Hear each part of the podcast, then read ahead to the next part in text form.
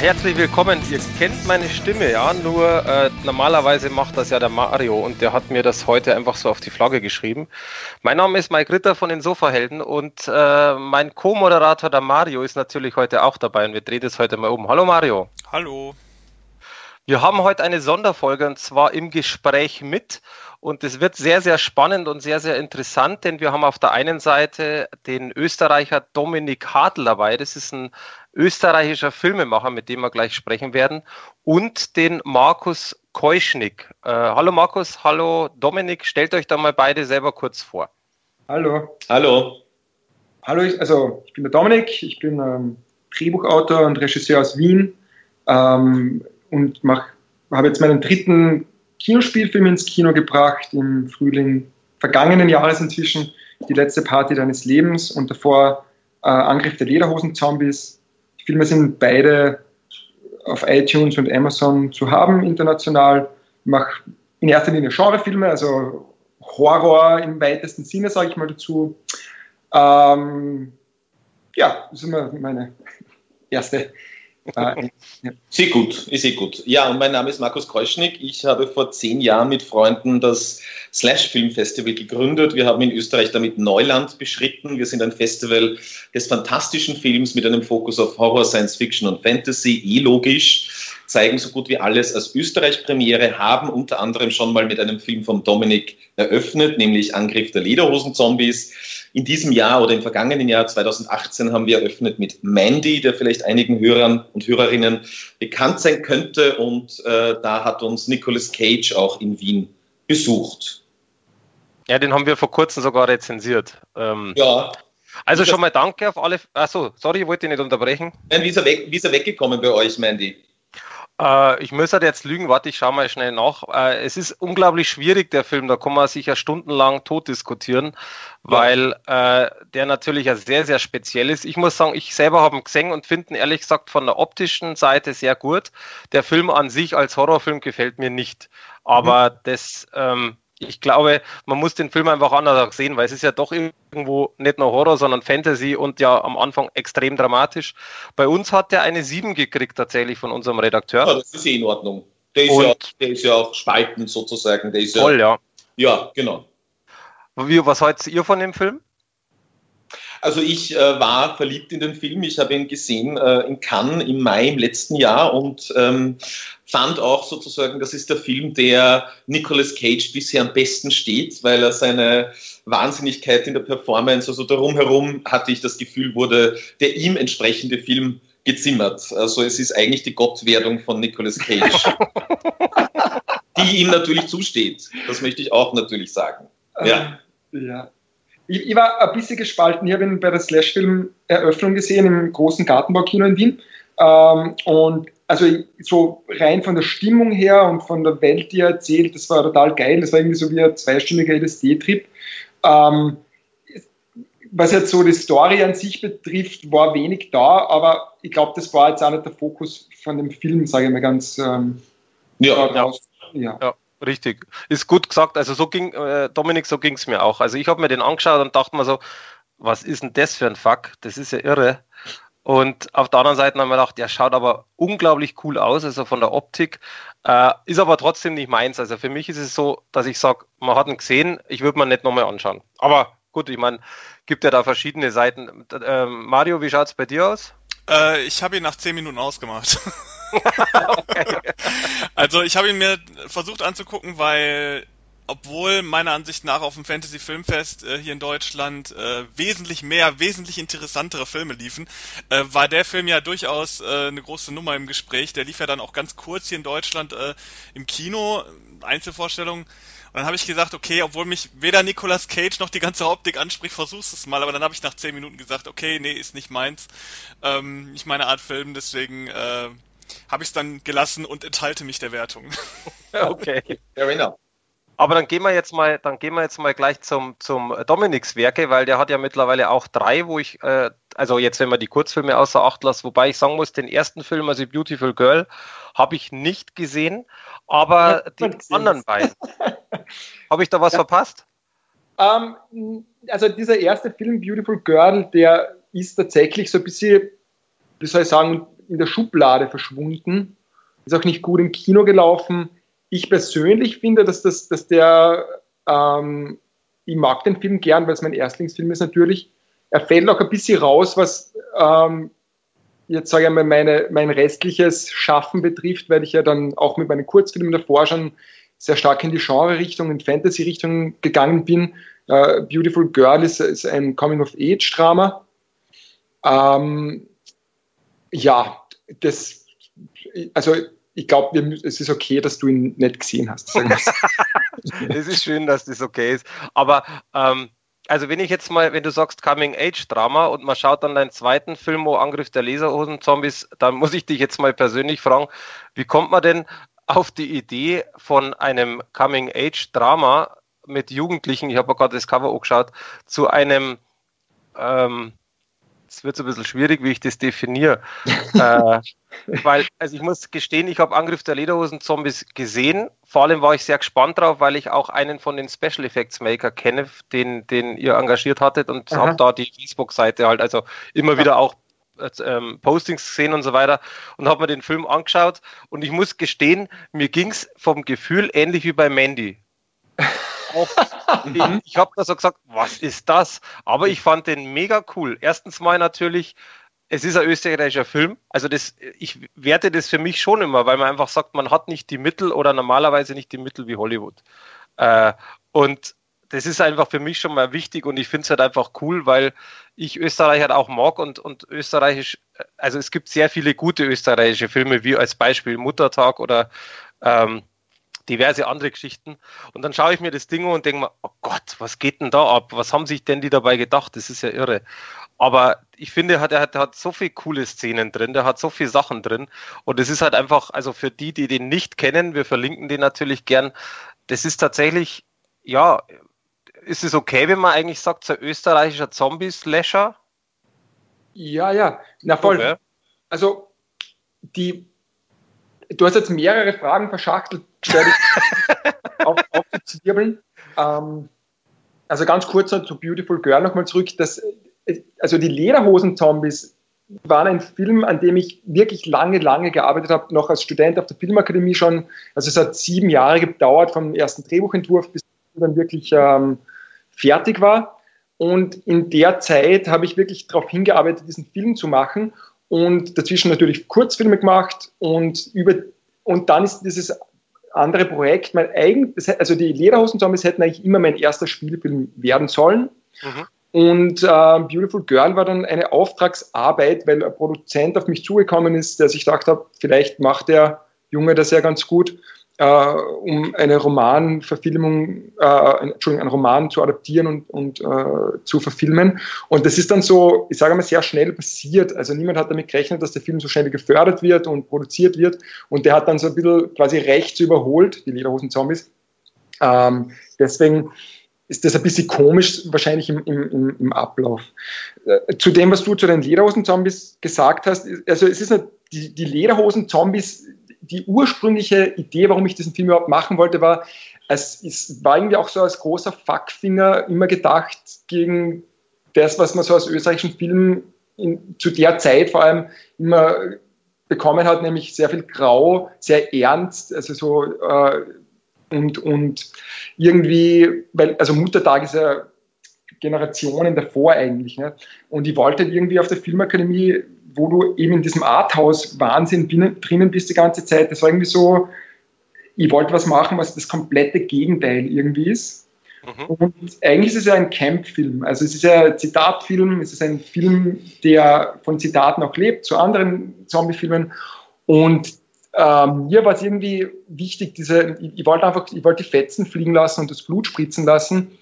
Und ähm, da ist dann vielleicht da und dort die Geschichte auch ein bisschen ähm, zweitrangig geworden, sage ich mal. Es ist eher so darum gegangen, dass man irgendwie einen crazy Zombie-Film macht, der, der aber dann innerhalb von diesem Nischen-Genre schon auch ähm, bestehen kann, auch was jetzt den Look betrifft. Ich wollte jetzt nicht so diesen super low, no-budget Dings irgendwie da runterdrehen und ich glaube, das ist uns auch gelungen. Also rein jetzt von der Machart und, und, und den Stunts und den Effekten, finde ich, sind wir da absolut international ähm, auf Augenhöhe, was das Genre betrifft. Und das hat sich auch insofern dann bestätigt, dass, dass der Film auch wirklich international sehr gut verkauft worden ist. Also der ist weltweit äh, erhältlich, der wurde in, in sechs Sprachen synchronisiert ähm, und, und, äh, und, und ist, den kannst du auch in Südostasien irgendwo auf DVD kaufen. Also das ist schon auch gelungen. Ja. Also ich, ich konnte nur zustimmen, ähm, von den Effekten her und so weiter. Ich habe ich hab immer, also dummerweise immer genau diese eine Szene im Kopf, wo der die Skistecker in die Augen kriegt. Ja.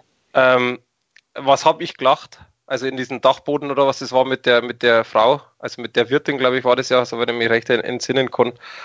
Ähm, ich finde den Film einfach lustig. Äh, es ist halt auch natürlich irgendwo, äh, äh, also das habe ich jetzt vorher nicht gesagt, weil ich gesagt habe, Slasher, ähm, Slasher oder Splatter-Film, aber es ist natürlich auch eine Komödie, das ist ja auch gewollt lustig.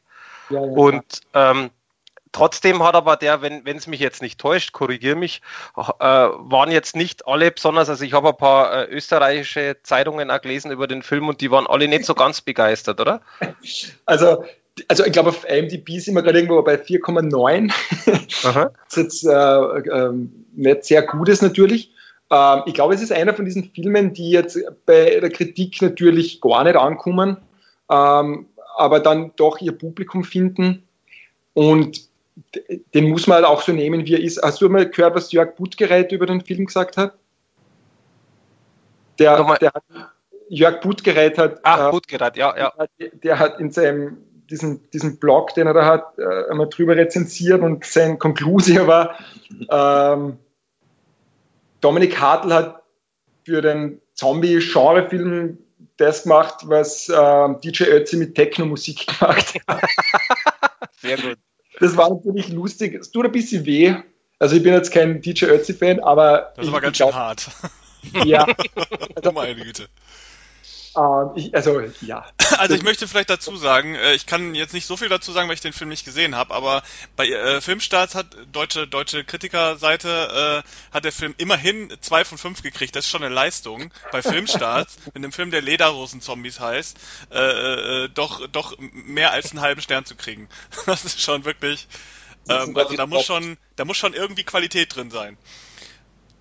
Ja, ist ja auch. Also ich muss sagen, ich bin jetzt nicht der Qualitätskritiker. Also ich schaue mir jetzt da nicht das Budget an und sage, ja, dafür ist es aber gut oder schlecht. Aber ähm, ich habe den, wie gesagt, genau mit dem Hintergrund geschaut. Äh, erstens, also das muss man jetzt ja mal auf den Tisch legen. Wenn ein Film Angriff der Lederhosen-Zombies heißt, dann sollte man den als Splatter-Fan oder als einer, der gern Splatter-Filme schaut, auch gesehen haben. Ähm, also Mario, du musst den schon noch nachholen, auf alle Fälle. ich ich werde es auf jeden Fall mal ins Auge fassen. Äh, ich habe jetzt äh, für dieses Interview äh, mir noch gestern die letzte Party deines Lebens angeguckt. Okay. Genau, da sprechen wir auch gleich, den habe ich auch gesehen. Ähm, abschließend jetzt mal zu Lederhosen-Zombies. Also wie gesagt, ähm, du hast ja schon mal gesagt, das ist auf alle Fälle ähm, schon länger bei dir in der Planung. Äh, was mich jetzt aber ernsthaft interessieren würde, äh, trotzdem die Sachen, die drin sind, also jetzt, wie gesagt, zum, ich will jetzt da nicht so viel verraten, aber zum Beispiel Skistecker in die Augen stecken, äh, war, waren das wirklich alles deine Ideen? Hat, haben sie die teilweise im Film ergeben oder hast du das einfach als Vision gehabt äh, und dann haben diverse Leute gesagt, mach doch das so, das wäre lustig. Also wie entsteht sowas? Weil da sind für mich wirklich viele Szenen drin, wo ich einfach sage, also Herrgott, wie, wie, das gibt's doch nicht. Man muss doch gekifft haben oder sonst was, dass, äh, dass man diese Idee hat. Also diese ganzen ähm, Blutchoreografien äh, und Gemetzel, das war das, was am meisten Spaß gemacht hat im Schreibprozess irgendwie, weil für das Projekt ist für diese Szene ja auch irgendwie da. Und ähm, das war alles natürlich gescriptet und also das, war, das sind ja wahnsinnig aufwendige Effekte teilweise. Äh, wir haben ja auch wirklich viele Special Effects und Maskenmenschen und, und, und äh, auch weil diese Effekte auch in Camera zum größten Teil basiert sind. Also ähm, jetzt nicht mit 3D-Animation oder so. Und, und deswegen war das natürlich sehr, sehr, sehr genau geplant und sehr genau ähm, geskriptet.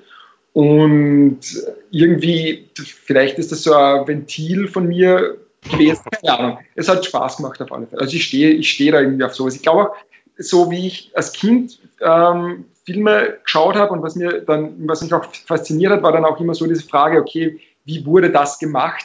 Und da kann man natürlich gerade bei so analog äh, Slasher-Gemetzel ähm, sich wirklich wahnsinnig viele Inspirationen holen und viel Spaß auch haben dabei, wenn man das dreht und, und, und solche Effekte und Choreografien zum Leben erweckt, sage ich jetzt mal. Ja, glaube ich. Also ich sag's dir, wie es ist, ich wäre da gerne dabei gewesen bei manchen Szenen, äh, besonders zum Beispiel auch diese Disco-Szene da in dem Stadel, ähm, die ich ja mega gut finde. Aber also da echt Respekt, weil ähm, das ist halt so, ich finde halt beim, beim ich sag mal, beim Horrorfilm oder beim Slasherfilm, das spielt jetzt keine Rolle. Man findet halt oftmals immer wieder die gleichen Szenen, nur ein bisschen anders. Und ich meine, der klassische, klassische ist natürlich äh, irgendwo Hütte, Wald. Und ich will nicht sagen, dass das schlecht ist, weil es gibt auch viele, ähm, die einfach auch ein bisschen jenseits von dem normalen Mainstream sind. Aber das finde ich halt einfach ziemlich cool, wenn man da auch mal in eine andere Richtung geht und einfach sagt, okay, äh, ich habe da coole Ideen. Ähm, und da muss ich sagen, finde ich halt äh, alles, was passiert in dem ganzen Film, also auch mit dem Skifahren und so weiter, finde ich echt eine gute Kombination. Wobei Skifahren natürlich in Österreich ja auf der Hand liegt, sagen wir es mal so. Danke. Du, ähm, ist nur mal ehrliche Meinung, aber jetzt gehen wir mal kurz zum, zum äh, Party deines Lebens. Da habe ich dich ja auch dementsprechend auch geschrieben wegen Interview, weil ich auch, ich muss gestehen, ich habe den gesehen äh, wir haben den gekriegt, äh, rezensionstechnisch, und ich wusste es nicht, ähm, dass das der gleiche Regisseur ist. Also in dem Fall, dass du auch Lederhosen-Zombies gemacht hast. Ich hätte es aber auch nicht geglaubt, wenn man es jetzt mal so sieht. Wobei, ähm, man soll ja keine Parallelen suchen, natürlich ist er einfach ein ganz anderer Film. Aber ich muss gestehen, mir hat der Film echt gut gefallen. Und äh, es gibt zum Beispiel auch bei uns in der Redaktion einfach welche, die haben die gleiche Meinung. Also der hat bei uns ja 8 von 10 gekriegt und ist ein Geheimtipp. Ähm, Mario war ja nicht ganz so begeistert, aber es ist natürlich genauso der Punkt, jeder hat natürlich seinen Geschmack und erwartet irgendwo was. Jetzt einfach mal so, äh, wie, wie siehst du da, äh, wie war da so die Presse? Weil da habe ich ehrlich gesagt nicht wirklich so viel gefunden. Ähm, jetzt besonders natürlich auch die österreichische Presse. Ähm, die Presse war überraschend gut, weil, also ich habe damit gerechnet, dass der Film in der Luft zerrissen wird, weil, weil was der nämlich nicht macht, ist, dass er sich, also was der macht, was der macht im Vergleich zu den Lederhosen-Zombies, ist, dass er sich ernster nimmt. Ja. Und das macht ja einen Film natürlich auch angreifbarer, weil so wie die Lederhosen-Zombies, der sich ja selbst äh, irgendwo auch als Satire sieht, da kann man dann, bietet man natürlich auch weniger Angriffsfläche die letzte Party nimmt sich ernster, bietet aus meiner Sicht deswegen mehr Angriffsfläche und ich habe damit gerechnet, dass er eben in der Luft zerrissen wird. Das war nicht so. Also wir haben eigentlich nicht nur, wir haben gemischte Kritiken gekriegt, aber eher positive. Ähm, und ich glaube, dass das auch so ein Film ist, wo die, wo ich so das Gefühl habe, dass man reingeht mit dem, das war auch so das Feedback, das wir von, von den Jugendlichen bekommen haben, die das Zielpublikum waren, die sich gedacht haben, ja, ich habe damit gerechnet, das wird ein Vollscheiß. dann war es eh nicht so schlecht. also lowered expectations genau, quasi. Genau, lowered expectations. Was natürlich damit zu tun hat, dass in Österreich es gibt keine Vergleichsproduktionen, ähm, außer natürlich in drei Tagen bist du tot. Ähm, der, finde ich, schon ein bisschen Pate gestanden hat für den Film, aber das ist jetzt auch zwölf Jahre, glaube ich, her. Ähm, und, und ja, also ich, Österreich, also es ist schwieriger, wenn man so einen Film macht. Als Österreicher, und ich glaube, in Deutschland ist es nicht viel anders, ist, dass du ähm, anders verglichen wirst, weil du wirst immer mit amerikanischen Produktionen ja. Ähm, es gibt jetzt nicht den österreichischen Genrefilm, wo man das dann, so wie zum Beispiel den österreichischen ähm, Kabarettfilm gab, wo, ja, ähm, aber aber deswegen ist man da irgendwie in einer anderen Sphäre, sage ich jetzt einmal. Und ich habe das Gefühl, dass da dann oft so die Leute überrascht waren, wie gut es dann besteht innerhalb von, äh, von der Konkurrenz, sage ich mal. Also unsere direkte Konkurrenz zum Beispiel im Kino war äh, Tomb Raider und wir waren von den Besucherzahlen her ähm, auf Augenhöhe mit dem Film. Also der hat dann schon mehr gehabt als wir, aber in Österreich eigentlich kann man sagen auf Augenhöhe. Und das hat mich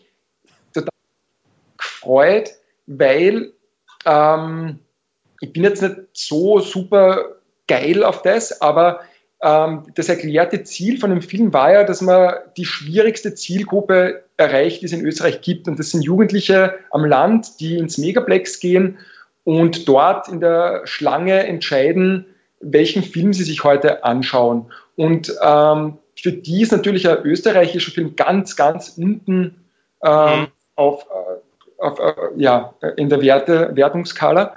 Und die und, und deshalb funktioniert, dass wir die erreicht haben und die aktivieren konnten. Und das ist schon, da, da bin ich schon sehr, sehr, sehr happy drüber. Ähm, und ich glaube auch, dass das generell gut ist, dass man dann da so ein bisschen den österreichischen Film auch in einem anderen Licht zeigt. Dass das jetzt natürlich ähm, nicht der Festival-Burner ist, ist halt eine andere Geschichte, aber, aber, aber das, für, dafür wurde der Film ja auch nicht gemacht. Aber da stand ja auch für österreichische Verhältnisse eine sehr sozusagen ein, ein neuer oder innovativer Zugang zum Marketing auch dahinter, mhm. oder? War zumindest mein Eindruck. Also ich Absolut, kenne ja. jetzt nicht die Innenperspektive, aber mir ist es ja. aufgefallen, so mit Instagram ja, und äh, Party auch im Kinosaal. Ja, genau. Das war schon eigentlich noch, das ist schon neu und ja, anders. Ja, voll das war, das war wirklich neu und hat, glaube ich, auch so ein bisschen, ähm, wie soll ich sagen, die, die heimische Distribu Distributionsszene, die ja nicht sehr groß ist, ein bisschen aufgerüttelt, weil natürlich ähm, in so einem geförderten System immer die Gefahr ist, dass halt die Leute, die den Film ins Kino bringen, äh, die, die leben ja, die, die müssen also die kriegen die Kohle gefördert und äh, ob der Film dann deswegen gut oder schlecht im Kino läuft, ist dann oft ein bisschen sekundär. Ja? Das, das, ich will denen nicht unterstellen, dass sie ihren Job nicht gern machen oder gut, aber, aber es ist halt so ein bisschen, äh, wie soll ich sagen, es ist ein bisschen öd geworden einfach. Und wir haben da das Glück gehabt, äh, jungen Social Media Menschen ins Boot zu holen, der da wirklich ähm, ganz neue Wege gegangen ist für Österreich und, und da wirklich so ähm, ja, wie du sagst, das super Marketing gemacht hat für den Film, was, ähm, was selten passiert in Österreich.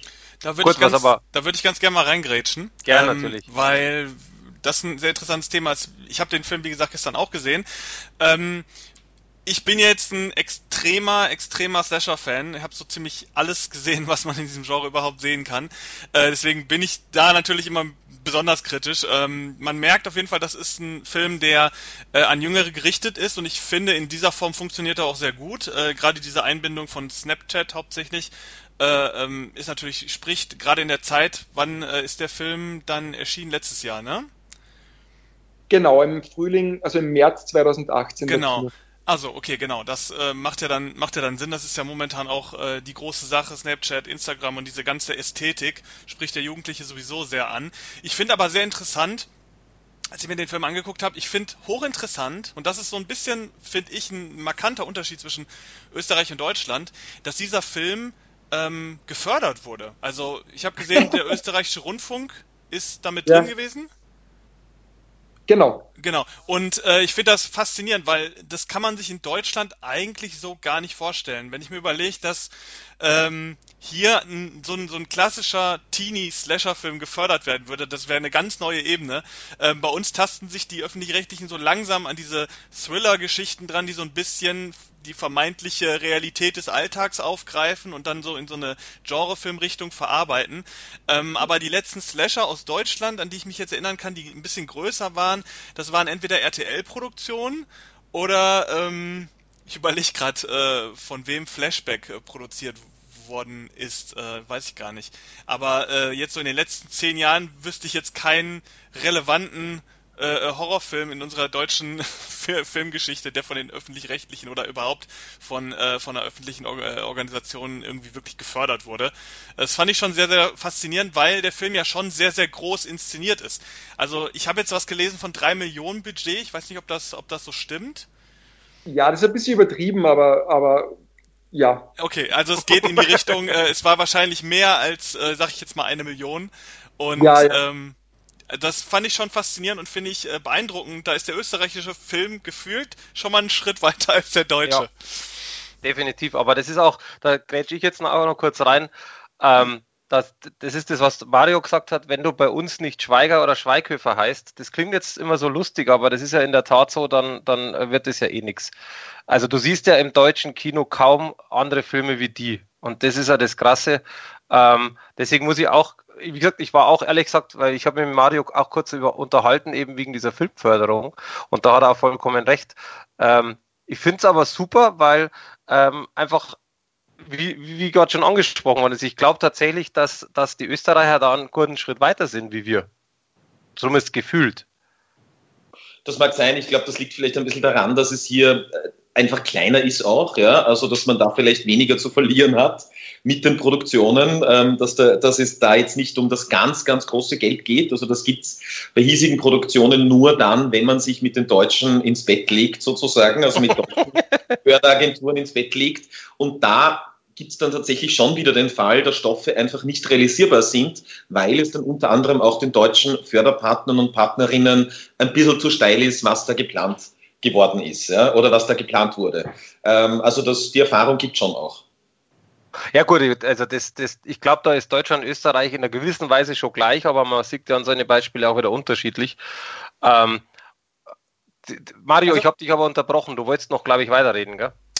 Ähm, eigentlich nicht. Also bei uns ist es ja die Situation dann, dass wenn kleinere Filme, die dann ähm, die dann nicht äh, von, von öffentlicher Hand irgendwie produziert wurden, dass die dann vielleicht nochmal den Weg ins Kino äh, ähm, schaffen. Also ich konnte mich jetzt ganz gut mit dir identifizieren, wo du sagtest, dass ihr als Konkurrent Tomb Raider hattet und ähm, erfreut wart, dass euer Film sozusagen zumindest aufschließen konnte zu dem Erfolg. Ähm, den er im Kino hatte, dass er die Jugendlichen sozusagen gleichmäßig äh, äh erreicht hat ich weiß jetzt nicht, ob der, ob der Mike äh, das nee. schon gesagt hat. Äh, ich, gerne. Ich mache halt selber Filme und ähm, mein einziger und erster Film lief auch damals hier in Deutschland und auch in wenigen Kinos in Österreich. Ähm, der lief allerdings parallel zu Paranormal Activity 4, was natürlich hart ist. Also es war auch ein Horrorfilm. Und, ähm, und wir hatten nicht so viel Glück, da irgendwie aufschließen zu können. Ähm, aber es ist, es ist schon faszinierend, auch welche Hürden man übergehen muss, um solche Filme dann überhaupt groß ins Kino zu, äh, zu bringen.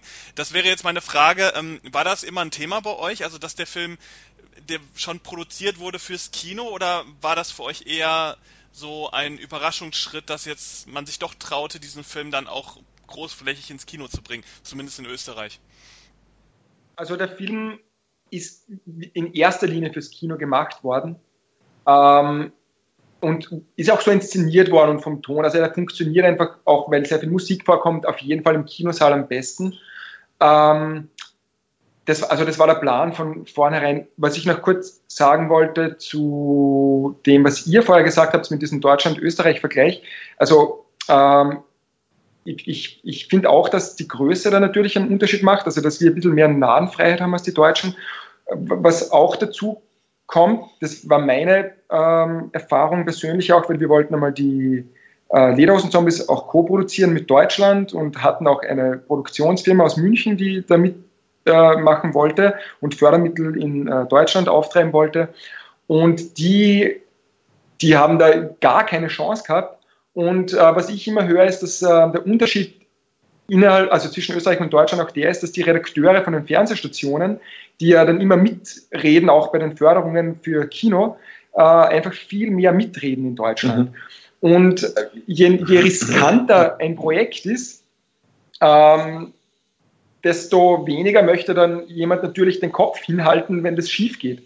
Äh, und, und, dann, und dann will natürlich niemand die Verantwortung übernehmen für einen Slasher, weil äh, wenn jetzt, sage ich mal, äh, ein, ein, künstlerisch hochwertiger Film im Kino bombt, dann kann man sagen, ja, aber zumindest ist das äh, kulturell hochwertig. Wenn jetzt natürlich ein Slasher-Film bombt, der noch dazu für Massenpublikum zugeschnitten ist, dann ist natürlich ganz, der, dann ist der Ofen ganz aus. Ja, ich glaub, äh. Und da ist in Österreich äh, dadurch, also dass es nur den ORF gibt, und, und das so ein bisschen ein Automatismus auch ist. Ähm, also wenn das Filminstitut, das Kinofilme fördert, einen Film fördert, dann geht der ORF in der Regel automatisch mit. Und da sitzen auch ähm, Leute drinnen, die, die sich das verantworten trauen. Und, äh, und da haben wir, glaube ich, einen großen Vorteil, weil eben nicht so viele Redakteure so aktiv da mitreden und gleichzeitig um ihre mhm. Existenz bangen, sage ich mal. Ja, und die Filme, die in Österreich äh, von öffentlichen Fördergeldern oder von der öffentlichen Hand finanziert werden, Entschuldigung, äh, die kommen dann auch alle in die Kinos. Ich weiß nicht, ist das eine Bedingung, Dominik, in den Förderverträgen? Aber es, wird, es ist auf jeden Fall so, dass auch kleinere Dokumentarfilme, äh, die sozusagen gefördert worden sind von öffentlicher Hand, dann zumindest irgendwie kurz mal ins Kino kommen müssen, glaube ich. Genau, sogar, ich glaube, ne? das ist also, Bedingung, ja. Aber das kann auch sein, dass du dann eine Premiere machst mit 400 Zuschauern und, und dann ist aus. Ne? Genau, das war's dann. Ja. Aber jetzt mal ganz kurz äh, nochmal ähm, kurz zurück zum Film, weil wir reden jetzt die ganze Zeit über Film und haben aber noch gar nicht eigentlich gesagt, worum es geht, weil bei Angriff der Lederhosen Zombies ist ja vom Titel schon fast klar. aber ähm, kurz, kurz worum geht's? Ich möchte es kurz äh, ähm, in, in Kurzform sagen. Im, Im Grunde genommen ist es halt auch so Richtung Splatter-Komödie, wobei äh, Splatter-Komödie, Quatsch, keine Splatter-Komödie, sondern Splatter-Film, also eben nicht Komödie. Es ist also wirklich eigentlich Bier ernst, wenn man so sieht. Und es sind halt einfach Leute, die oder Teenies, die ihre äh, Abschluss, wie sagt man, Matura, glaube ich, was bei euch, gell? Also die, was bei euch die Abitur? Abi genau, das Abitur. Also im Gr Grunde genommen ähm, als Abschluss Abi-Feier oder Matura-Feier quasi zum X-Bash der in Kroatien ist. Und das Interessante ist ja, das gibt es ja alles wirklich. Also ähm, das fand ich sehr interessant. Also ich will da nichts vorwegnehmen, aber wer den Film anschaut, soll sich auch die Extras anschauen. Ähm, weil da gibt es ja auch diverse Sachen drauf, ähm, eben die auch zum Beispiel sowas erklären, beziehungsweise man kann auch schön googeln, was das Ganze ist. Ähm, und das fand ich halt sehr interessant, dass das tatsächlich ein Event ist, das es gibt und dass ihr ja auf dem Event tatsächlich auch gedreht habt und dass ja viele gar nicht einmal gewusst haben, dass überhaupt gedreht wird. Das glaube ich sagt ja die eine Schauspielerin, die etwas festere, die da auf der Bühne getanzt hat. Und das finde ich halt wahnsinnig authentisch. Also das sieht man in dem Film auch. Und im Grunde geht es halt darum, dass auf dieser Party dann halt eine nach dem anderen getötet werden. Ich lasse jetzt mal so stehen, weil da hat es natürlich einen Sinn, aber das möchte ich jetzt natürlich nicht verraten. Ähm, ich kann nur, also wie gesagt, mir hat der Film gefallen. Ich finde halt äh, anschauen und selber natürlich die eigene Meinung bilden. Was, was mich jetzt hier aber tatsächlich interessiert, ähm, das ist eine Sache, die stört mich persönlich gar nicht, aber ich weiß, dass sie einige stören. Ihr habt das Ganze ja auf ja, ich kann nicht sagen auf Österreichisch gedreht, weil richtig Österreichisch ist es auch nicht. Aber das ist ja mit österreichischem Dialekt. Ja. Warum? Also, also die Frage, warum ist, also, nee, pass auf, warum ich, warum ich da rausziele, ist natürlich, also ich sag's mal vorsichtig, wenn ich mir den Standarddeutschen anschaue, ähm, der hat jetzt mit Österreichisch nicht so das Problem. Der Bayer wie ich, der hat sowieso kaum ein Problem. Aber ähm, in Deutschland zum Beispiel selber, oder ich glaube eben auch, das ist jetzt wie gesagt so der Glaube von mir, in Europa ist ja das X-Bash wahrscheinlich nicht so bekannt. Ähm, Wenn es natürlich ein äh, in, in, Österreich selbst natürlich das Event ist bei einer Abi-Reise, verstehe ich das irgendwo. Aber dann natürlich tatsächlich die Frage, wieso das Ganze nicht eher auf, auf Deutsch drehen, ähm, wo du sagst, damit du ja theoretisch mehr Leute erreichen könntest? Oder war das tatsächlich so gedacht, dass man sagt, ich möchte es auch für den österreichischen Markt, deswegen auch österreichische, wie gesagt, Slang im, im Endeffekt, weil es ist ja trotzdem alles verständlich. Also das war eine lange Diskussion auch m, hm, zwischen dem Produzenten und mir. Ähm, und das ist tatsächlich ein Problem. Also wir haben keinen, oder ich glaube einen begrenzten deutschen Kinostart haben wir gehabt. Ähm, aber nicht wirklich. Ich glaube eh nur innerhalb vom Weißwurstgürtel, also irgendwo in Bayern. Mhm. Und, ähm, und es gab oder gibt noch immer Bestrebungen von, von sehr großen Firmen aus Deutschland, ähm, diesen Film auf Deutsch zu synchronisieren, beziehungsweise diesen Film ähm, ein Remake zu machen mit Deutschen. Mhm. Ähm, weil, also, weil der Stoff ja, glaube ich, in Deutschland genauso funktionieren würde wie in, wie in Österreich. Ich war derjenige, der auf Dialekt bestanden hat, aus einem, aus einem ganz einfachen Grund, weil, weil ich, mir war es wichtig, dass die Sprache von den Jugendlichen authentisch ist. Mhm. Ähm, und dann kommt dazu, dass wir äh, mit sehr jungen Schauspielern drehen mussten. Also die sind im Film alle 18, 19, in, im wirklichen Leben sind sie irgendwo zwischen 18 und 25. Und das war ein Riesenensemble und da stößt du sehr schnell an Grenzen, was jetzt die Auswahl an guten jungen Talenten betrifft. Äh, und noch dazu haben wir in einem extrem schwierigen Umfeld gedreht, weil wir wirklich während den Partys dort gedreht haben. Das heißt, wenn die jetzt dann auch noch über die, ihre, über die Sprache stolpern, sage ich mal, ähm, dann, dann wird es noch schwieriger für die. Also mein, mein, das eine Bedenken von mir war, dass, dass das äh, dass diesen, den Prozess mit den Schauspielern sehr äh, viel schwieriger macht. Das andere war, dass wir, glaube ich, äh, Authentizität verloren hätten dadurch. Und, ähm, und dass die Deutschen sich sowieso nicht interessieren für österreichische Filme. Das muss man einmal ganz ehrlich sagen. Ja. Also wenn wir diesen Film auf, ich sage mal, Hochdeutsch gedreht hätten, dann hätte trotzdem äh, niemand in Deutschland sich groß dafür interessiert. Da bin ich mir ganz sicher. Und so haben wir zumindest innerhalb von Österreich ähm, das Publikum sehr direkt erwischt, weil die haben, also das war auch ein Feedback, das ich von vielen Jugendlichen bekommen habe, dass die die, die Jugendsprache super fanden und sehr authentisch und wirklich gesagt haben, ja, so reden wir, ja.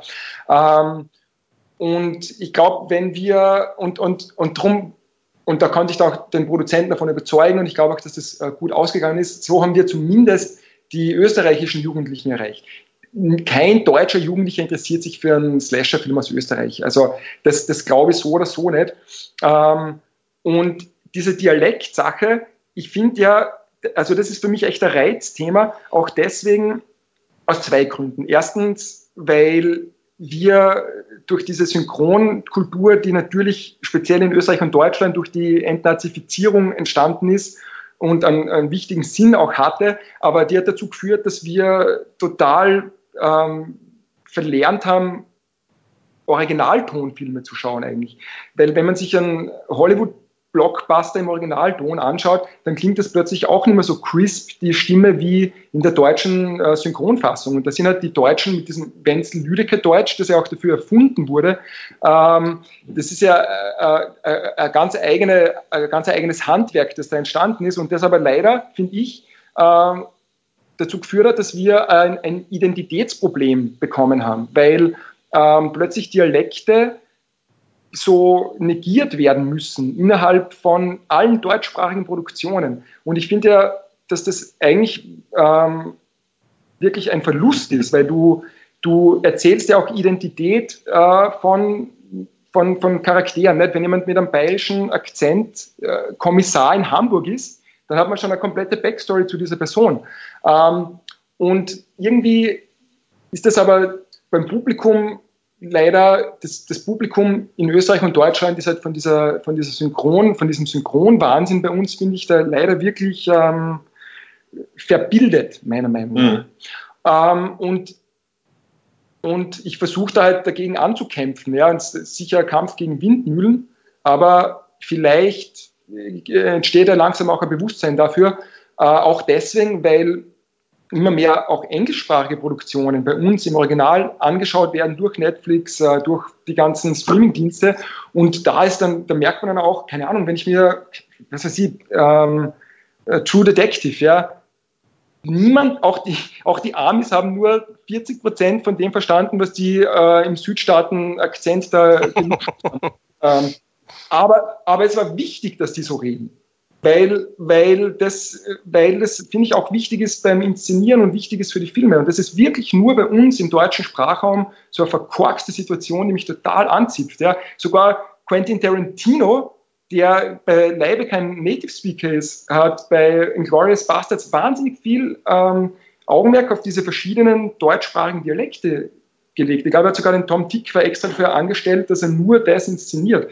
Ähm, und, und und der macht es, ja. Aber bei uns scheißen sich alle an, wenn du einmal einen Dialekt äh, übernimmst. Und das Zweite, was ich noch ganz kurz jetzt dazu sagen möchte, ist, ich finde, ähm, wenn es immer heißt, in Norddeutschland versteht niemand einen Österreicher, so ein Blödsinn, ja. Den Hader verstehen es dann plötzlich alle.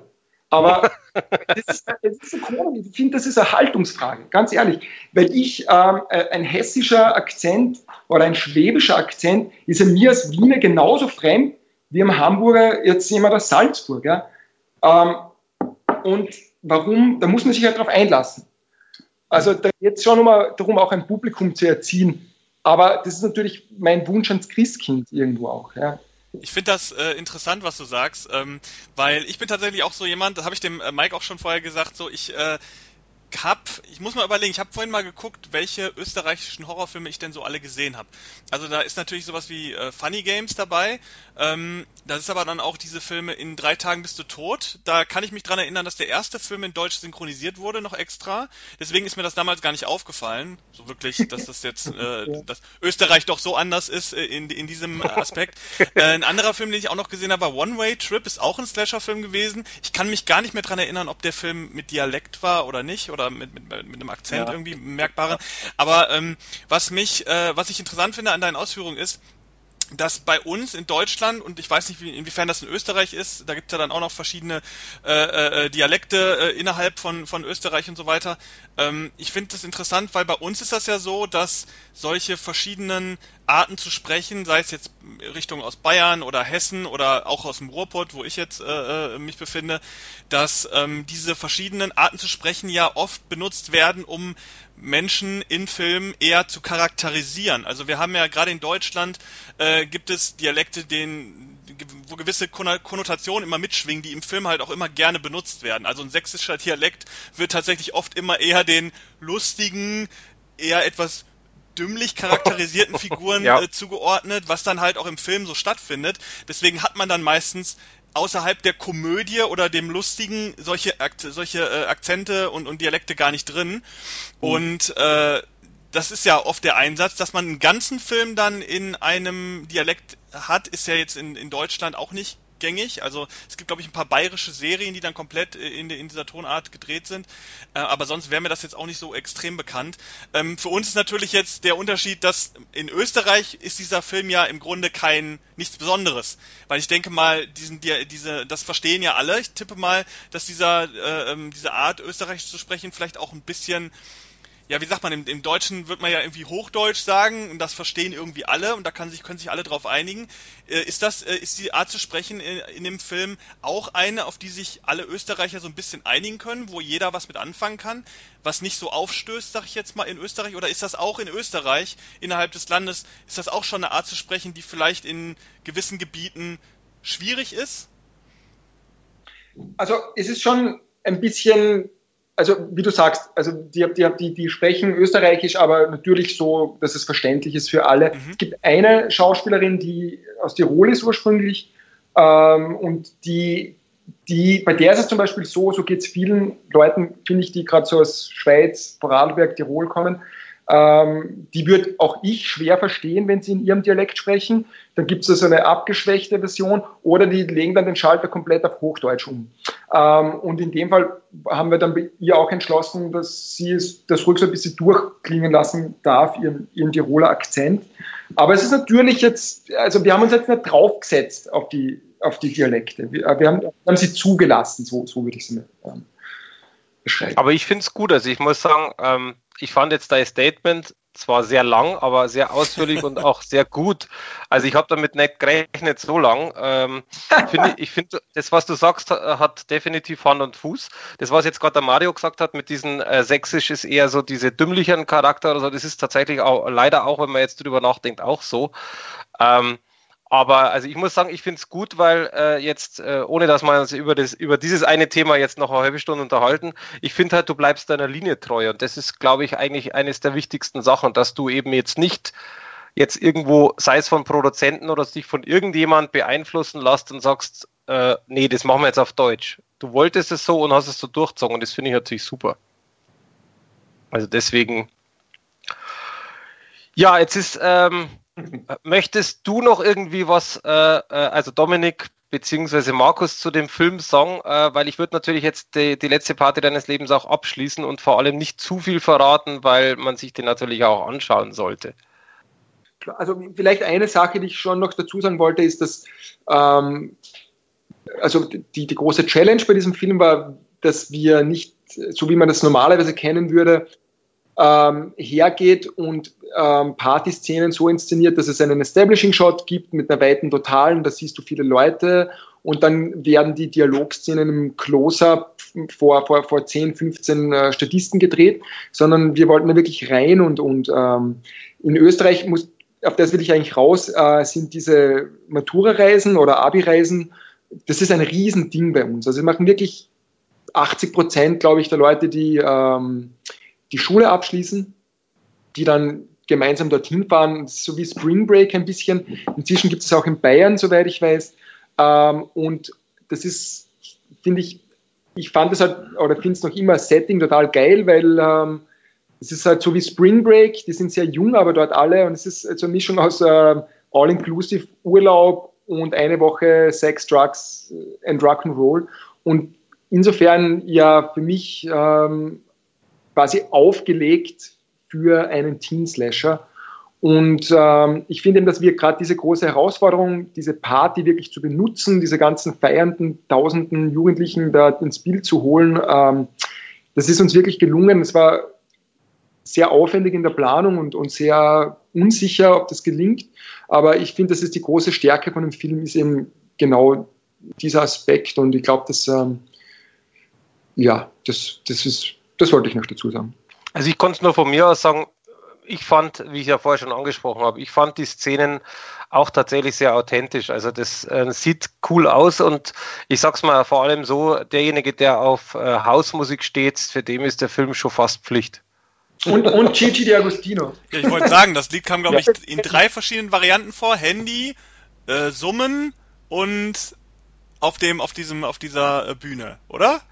Aber da habe ich eins noch vergessen. Ja, es gibt auch eine, äh, ein, ein Streich, Streicherensemble, das. Äh, ah ja, genau. Man merkt schon, äh, man, es viele versteckte Easter Eggs in, in dem Film von äh, Dominik Hartl, also unbedingt anschauen. Jetzt ähm, gehen wir einen Schritt weiter. Wir wollten ja nicht nur über die Filme vom, von dir sprechen, Dominik, sondern natürlich auch äh, einfach so mal ein bisschen über die ja, in die Glaskugel über die Zukunft der Filme, beziehungsweise wir haben uns ja schon jetzt auch so ein bisschen durch die Blume unterhalten. Äh, mein, mein Problem, was ich persönlich habe oder was ich halt einfach sehe die letzten Jahre, wenn man, wenn man mal schaut, äh, so pro Jahr kommen vielleicht mal zwei, drei gute, ich gehe jetzt rein einmal von Deutschland aus, deutsche Filme raus, wo man einfach sagt, das ist jenseits des Mainstreams, jenseits von Schweighöfer und Co und äh, ist mal Welche? etwas anderes. Müs müsste ich jetzt googeln. also es kommt auf alle Fälle nicht viel. Und ähm, das Lustige ist, ich bin in einigen Filmgruppen auf Facebook, wenn irgendwo äh, die zwei genannten Herren irgendwo kommen, äh, kommt ein neuer Film, wird irgendwas gedreht, dann heißt es immer nur, oh Gott, oh Gott, oh Gott, und trotzdem werden die geguckt, wie blöd.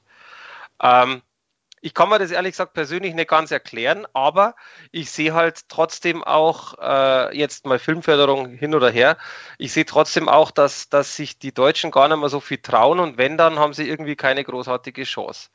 Äh, jetzt ist natürlich die Frage, wie seht ihr denn das? Also jetzt äh, nicht zwingend auf äh, Deutschland gesehen, sondern generell Deutschland, Österreich. Äh, hat, hat der deutsche österreichische Film noch überhaupt irgendeine Chance? Oder ist es einfach so, dass man sagt, gut, wir haben halt den Stellenwert von, wie du schon gesagt hast vor, äh, oder wie ihr gesagt habt, von wegen der, der Deutsche wird sich für einen österreichischen äh, Slasher nicht interessieren. Haben wir noch irgendeine Chance oder ist es einfach durch das Thema? Gut, große Frage. So große Markus, Frage natürlich. Ah, das, das, das darf ich jetzt übernehmen. Ja, Nein, sehr gut. Ja. überlegen. Nein, also der deutsche und der österreichische Film, glaube ich, sind zwei sehr, sehr getrennt voneinander zu sehende, sozusagen einfach Produktionsräume. Äh, ich kann mich erinnern, ähm, bei uns gab es auch mal den Versuch, ähm, wie hat das am, am Anfang geheißen vom Schweiger, kein Ohrhase. Ja. Und uns gab es dann sozusagen relativ schnell, glaube ich, auch produziert den Versuch einer Zweisitzrakete. Da glaube ich. glaube, da hat man, das war eine romantische Komödie, die war auch attraktiv besetzt, kann, kann ich mich mhm. erinnern, mit dem Manuel Rubey, den man halt hier so, ich weiß nicht, in Deutschland kennt man ihn vermutlich nicht, aber hier kennt gehört, aber er hat ich, auch ich, im äh, Biopic über den Falco quasi den Falco gespielt, damit ist er eigentlich geworden. Die wissen nicht, wer Falco ist. Na, oh ja, Falco sagt euch schon was, oder? Also der Sänger Falco, ach so gut, ja. Natürlich. ja, natürlich. Ja, das war ein Spaß, gut.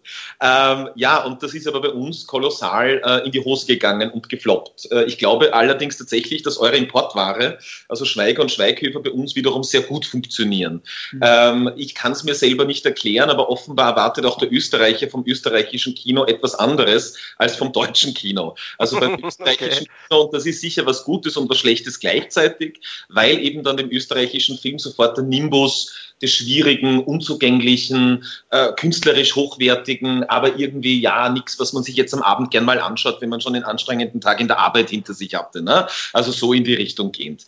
Ähm, ich glaube eben, der Dominik ist ein sehr gutes Beispiel äh, dafür, dass es eben auch anders gehen kann, aber das ist ein Lerneffekt. Also abseits von diesen Kabarettfilmen von Hader, äh, nicht wie heißt alles Thüringer, also von Wolfgang Murnberger oft, oft inszeniert, die wirklich ja. Sicheritz, die ein großes Publikum sozusagen auf sich vereinigen können, ähm, ist alles andere, was in Österreich richtig populär wird, eher ein Zufall wie die beste aller Welten, glaube ich, bei dem keiner damit gerechnet hat, dass der in Österreich so viele ähm, Zuseher hat. Ja? Also das war ein Film, da geht es mehr oder weniger um die Drogen, also da geht es um einen äh, autobiografisch geprägt und einen Junge, der quasi mit einer drogenkranken Mutter zusammen wohnt und aufwächst, logischerweise, und das Ganze aber jetzt nicht auch total äh, die ganze Welt ist schrecklich und alles ist fürchterlich gebaut ist, sondern dass durchaus auch sehr ambivalent gezeichnet wird, diese Kindheit. Das ist doch der, der aktuellste vom, äh, vom Adrian, oder? Vom Adrian Goignier. Genau. Ja, ja, genau, genau. Ja, okay. den kenne den kenn ich auch, mit dem haben wir auch schon Interviews geführt, ja.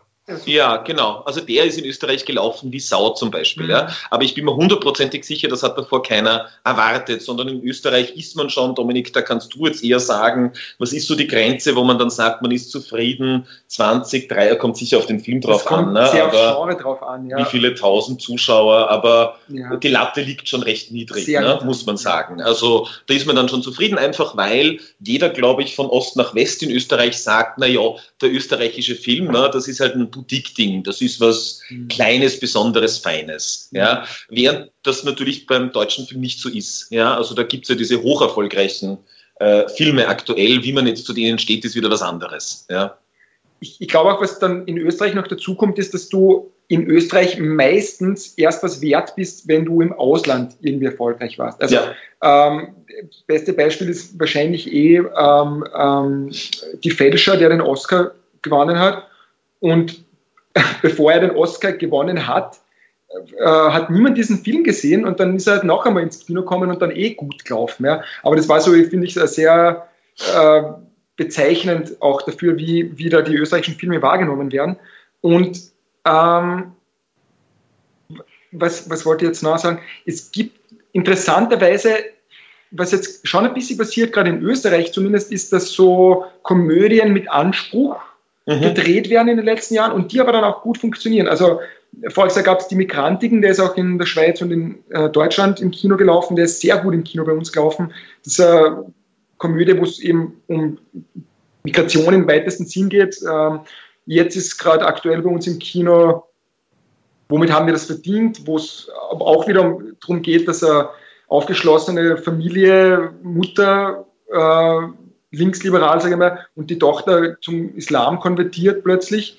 Und, und wo das dann in so, also wie so eine französische Komödie mehr so in, in die Richtung geht, der ist auch sehr, der läuft auch gerade sehr gut im Kino. Also der, mir kommt vor, dass ähm, was gerade passiert und was auch von den Förderern so forciert wird und warum auch dann so Genres wie Slasher und Horror bei uns tatsächlich gefördert werden, ist, weil die Förderinstitutionen aktiv versuchen, den äh, österreichischen Film breiter aufzustellen. Also ja. ähm, wegzukommen von, von, von der Arthouse, von dem Arthouse-Anstrich, weil wir ja auch das Problem haben, und das sagen auch die Förderer ganz offen, dass ein Haneke-Film oder ein Seidel-Film, der gewinnt alle Preise auf Festivals, aber niemand schaut sich diesen Film auch in Österreich im Kino an oder wenige Leute, für, für das, wie erfolgreich die eigentlich im, im Ausland sind. Und deswegen gibt es da gerade so ganz aktiv ähm, die Suche nach ähm, breitenwirksamen österreichischen Inhalten. Es ist, man muss auch sagen, es ist ein bisschen eine irrlichternde Suche, also wenn man das so ein bisschen von außen Klar, beobachtet. Trial ja, also da, genau, also da gibt es tatsächlich wenige gewachsene Intelligenz, sicher jetzt nicht in allen Feldern. Ich glaube, Komödie geht noch besser, weil da gibt es mhm. schon auf gewisser Ebene Vorläufer, wenn auch aus diesem Kabarett oder aus dem ne, Kabarettfilm, Haderfilmen und so weiter und so fort. Aber gerade wenn man jetzt in den Bereich des fantastischen Films geht, was für mich, ähm, wo ich da sozusagen vor zehn Jahren oder 15 Jahren, wie ich begonnen habe, über Film auch zu schreiben, zum ersten Mal so reingeschaut habe, echt erschütternd, ähm, wie blank sehr viele Menschen, die in Fördergremien sitzen, die oft über Stoffe entscheiden, sind, wenn es um Genrestoffe geht. Ja? Also wenn es um einen Thriller geht, um einen Horrorfilm geht, um einen Science-Fiction-Film geht. Und wie ich auch nach wie vor oft das Gefühl habe, dass der First oder Second Draft dann schon mal gedreht wird, weil eh schon jeder glaubt, das ist jetzt gut geworden ne? und das passt schon. Äh, weil es da eben diese Produktionszusammenhänge, wie zum Beispiel jetzt in Amerika, sicher auch in Frankreich, Großbritannien, Spanien, also große Genre-Nationen, auch in Österreich, wo man dann sagen würde, na gut, da muss jetzt noch mal drüber, das muss man noch mal machen, das funktioniert noch nicht, das ist ein Handwerk. Also Genre ist im Gegenteil, Autorenfilm ist auch Handwerk, aber beim Autorenfilm kannst du auch mit schlechtem Handwerk durchkommen, wenn man sagen kann, nur ich bin halt so, ich bin, das ist halt so von mir intendiert. Ne? Äh, Genrefilm ist, Dominik, du weißt das am allerbesten, das ist vorwiegend ein Handwerk, wo halt jeder Handgriff, jedes Rädchen sitzen muss äh, und wo auch sofort jeder, weil es eben auch so eine Vergleichbarkeit hat mit internationalen Produktionen, der dann zusieht, relativ ungnädig sagen kann, oh mein Gott, aber der Schreckmoment oder der Bluteffekt, das hat aber nicht funktioniert. Ne? Äh, und dann bist mehr oder weniger schon ein bisschen im Arsch, blöd gesagt. Ähm, also das ist, glaube ich, eine große Herausforderung, sicher auch für Deutschland, wo die ganze Situation ja, glaube ich, Richtung Genre-Kino noch ein bisschen trister ist als bei uns. Ähm, aber im Besonderen sehe ich das schon noch für Österreich. Ne? Also da irgendwie einen Pool, einen Hub, irgendetwas aufzubauen, äh, damit da nicht jeder wie der Dominik jetzt, der sowas macht, das Gefühl hat, ich mache das zum ersten Mal und oh ja, mein Gott, ja. äh, wie, also wo sind jetzt Leute sozusagen, die mir dabei helfen können, meine Vision äh, umzusetzen, ja? Also weil ein, ein Horrorfilm braucht dann andere Dinge, braucht Bluteffekte, braucht Gore-Effekte, braucht eine andere Kamera als der klassische Jessica Hausen oder, oder Michael Haneke-Film, braucht anderes Sounddesign und so weiter und so fort. Ich glaube, da tut sich schon was, ähm, aber ich glaube, genau, das, das ist so ein bisschen das, was die Zukunft also ja. bereithalten sollte, ja. meiner Einschätzung nach, ja. Also es klingt jetzt schon mal sehr interessant. Dann, ähm, ich, ich fragt mich bitte nicht warum, aber jetzt während des ganzen Zuhörens habe ich mir eine Frage gestellt, die eigentlich sinnfrei ist, aber ich möchte die einfach stellen. Wann kommt denn der erste österreichische Marvel-Pendant? Wahrscheinlich dann, wenn der deutsche Marvel-Pendant kommt, also ja, nie. Wahrscheinlich. Genau, genau es wird nie, es wird aber auch nie einen deutschen Marvel von geben. Das glaube ich auch nicht. Ähm, das, das, also das, die bewegen sich ja in Sphären, ähm, die für uns, äh, für den gesamteuropäischen Film, finde ich, un unerreichbar sind. Ich glaube, ähm, mir fällt eine Produktion ein, ihr, ihr habt den aber nicht gesehen, die Finnen versuchen immer wieder mal so äh, Husarenstücke hinzulegen. Da gab es diesen Randall, der... Mm, ja, ja, den kenne ich. Ja. Kenne ich aber auch. Also nicht gesehen, aber gehört. Ja. Ich, ich habe ihn nicht gesehen, muss ich dazugeben. Aber ich habe so das Gefühl gehabt, auch so von der Production Value, dass das eigentlich keiner. Also, dass die, dass die da schon irgendwie. Aber ich, ich, das wäre ja auch ähm, von vornherein, finde ich, zum Scheitern verurteilt, wenn man es ernst versucht, weil Wer, warum? so. Ja, also das müsste notgedrungen dann eine Form von Copy-Paste sein. Ne? Und ich glaube, das, das, funktioniert auch nicht so gut. Also ich glaube schon, dass auch Dominiks Filme jetzt so gut funktioniert haben, ähm, weil sie etwas genuin Österreichisches aufgegriffen haben. Ja? Also die Lederhosen-Zombies, das ist sozusagen Alpintourismus, ja, da geht man da rein. Ja. Das ist relativ selten dargestellt in, in Filmen in Österreich, lustigerweise, obwohl es so viele, äh, ich bin selber Tiroler eigentlich, so viele Leben dort so stark prägt und äh, dann eben diese Matura-Reisen-Geschichte, auch das ist etwas, was in Österreich einen großen Stellenwert hat und dann der Dialekt noch. Ja? Also das heißt, man liefert da ja, etwas genuin Österreichisches. Ich glaube auch, dass das wirklich für, für Länder wie unsere Länder, sage ich jetzt mal, dass der einzig gangbare Weg ist, ähm, dass man so, lokalen, so lokale Eigenheiten wirklich reinholt. Und das Lustige ist ja, dass ähm, beiden Filmen, äh, den Lederhosen Zombies und auch die letzte Party deines Lebens schon auch immer wieder so ein bisschen zum Vorwurf gemacht wird, dass es so amerikanisch ist in, in der Machart, was auch, also irgendwo stimmt jetzt vergleichsweise, sage ich mal. Ähm, und was ich raus will, ist, dass, dass das eigentlich wahrscheinlich auch wirklich besser wäre, noch mehr auf so lokale Eigenheiten einzusteigen, weil das dann natürlich im Ausland, egal ob das jetzt in Spanien oder den USA ist, so einen gewissen Exotismus natürlich mitbringt und, und, und neu ist einfach. Mhm. Äh, und da gibt es gerade so, weil Horror ist ja eine Nische und natürlich sind Leute, die dann auch äh, Fans von so Nischengenres, die sind ja dann meistens auch aufgeschlossen. Die schauen sich auch an keine Ahnung, einen, einen Horrorfilm aus Indonesien an seine. Ja, klar, klar. Ja, Wobei, ja. wobei natürlich da auch, also ich, ich behaupte jetzt mal, jedes Land hat natürlich irgendwo seine Stärken. Ähm, man sieht ja zum Beispiel so Action, diese, diese brutalen Actionfilme aus Indonesien jetzt als Beispiel, die haben ja äh, relativ hohen Stellenwert bei den Fans. Ähm, aber das, also jetzt nochmal zurück zu meinem Marvel, das war natürlich ein Spaß, ist ganz klar, aber mich wundert es tatsächlich, es gibt, es gibt ja irgendwo, und da sehe ich persönlich einen Unterschied. Vielleicht mag das jetzt gar nicht so stimmen, aber das ist zumindest mein Empfinden. Punkt A, dass sich der Österreicher weitaus mehr traut. Äh, dann auf der anderen Seite mich sich auch weitaus mehr aus dem Fenster lehnt. Äh, also mit, mit der ganzen Geschichte. Und ich sage es jetzt mal, wie es ist, und das äh, nehmt mir das nicht besser, aber ich glaube, wenn man sowas macht, dann hätte, glaube ich, der Österreicher eher das Zeug dazu, einen Superhelden zum Filmen, aber der Deutsche.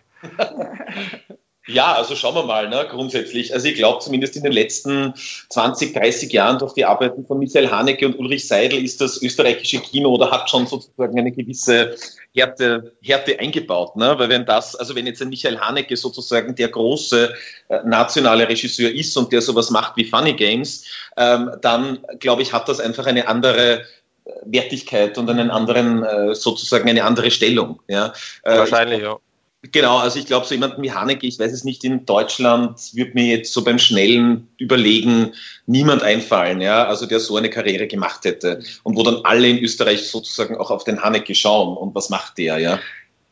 Ich glaube übrigens, dass ähm, diese Diskussion auch insofern schwierig ist, weil sich der Fokus total verlagert.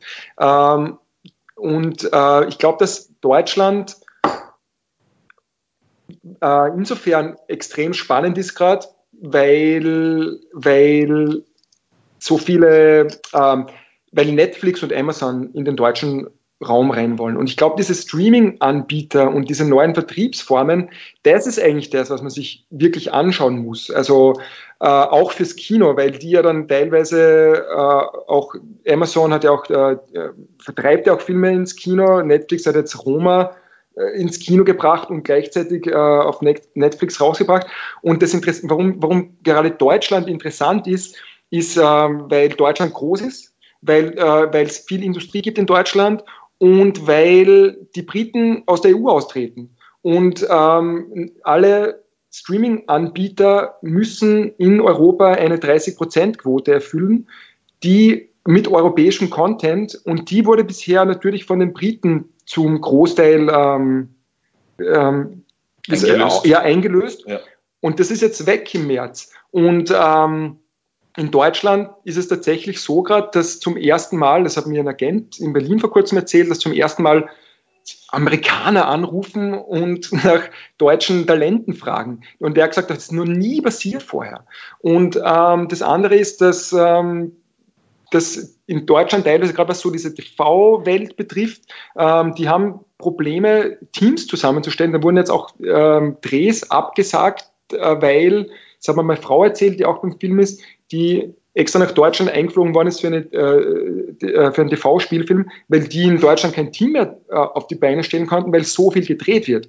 Und da passiert gerade extrem viel. Und ich glaube, das ist ähm, extrem spannend und auch extrem spannend, wo sich das hinentwickelt. Also mit, mit auch ähm, so Großproduktionen natürlich wie jetzt diese äh, Pol-Geschichten, Babylon Berlin, äh, das Boot und, und, und diese Geschichten, wo plötzlich die öffentlich-rechtlichen mit Streaming-Anbietern gemeinsam Sache machen und dann vielleicht das auch noch ins Kino kommt. Und ähm, ich glaube, da wird spannend, wie sich da die Deutschen, sage ich jetzt mal, inhaltlich auch positionieren, ob man, ähm, ob man dann versucht, noch amerikanischer als die Amis zu sein oder da irgendwie auch äh, was eigenes, weil das ist vielleicht eher am ehesten die, die Gefahr, die ich bei den Amerikanern, äh, bei den Deutschen immer sehe, äh, ist, dass sie, und das ist ja auch dieses, was der Schweighöfer und der Schweiger irgendwie ja dann machen, ist, dass sie noch amerikanischer sind als die Amerikaner. Und die alleramerikanischsten Filme überhaupt macht sowieso ein deutscher Regisseur, nämlich der Emmerich. Also der ist ja. Stimmt, ja. Und, und, und das, das, können, das können die, die, die deutschen Filmemacherinnen und Filmemacher anscheinend gut. Ähm, ich hoffe, dass das jetzt dann nicht noch krasser wird durch, durch das viele Geld, das jetzt da reinfließt in den nächsten Jahren mhm. in den Markt.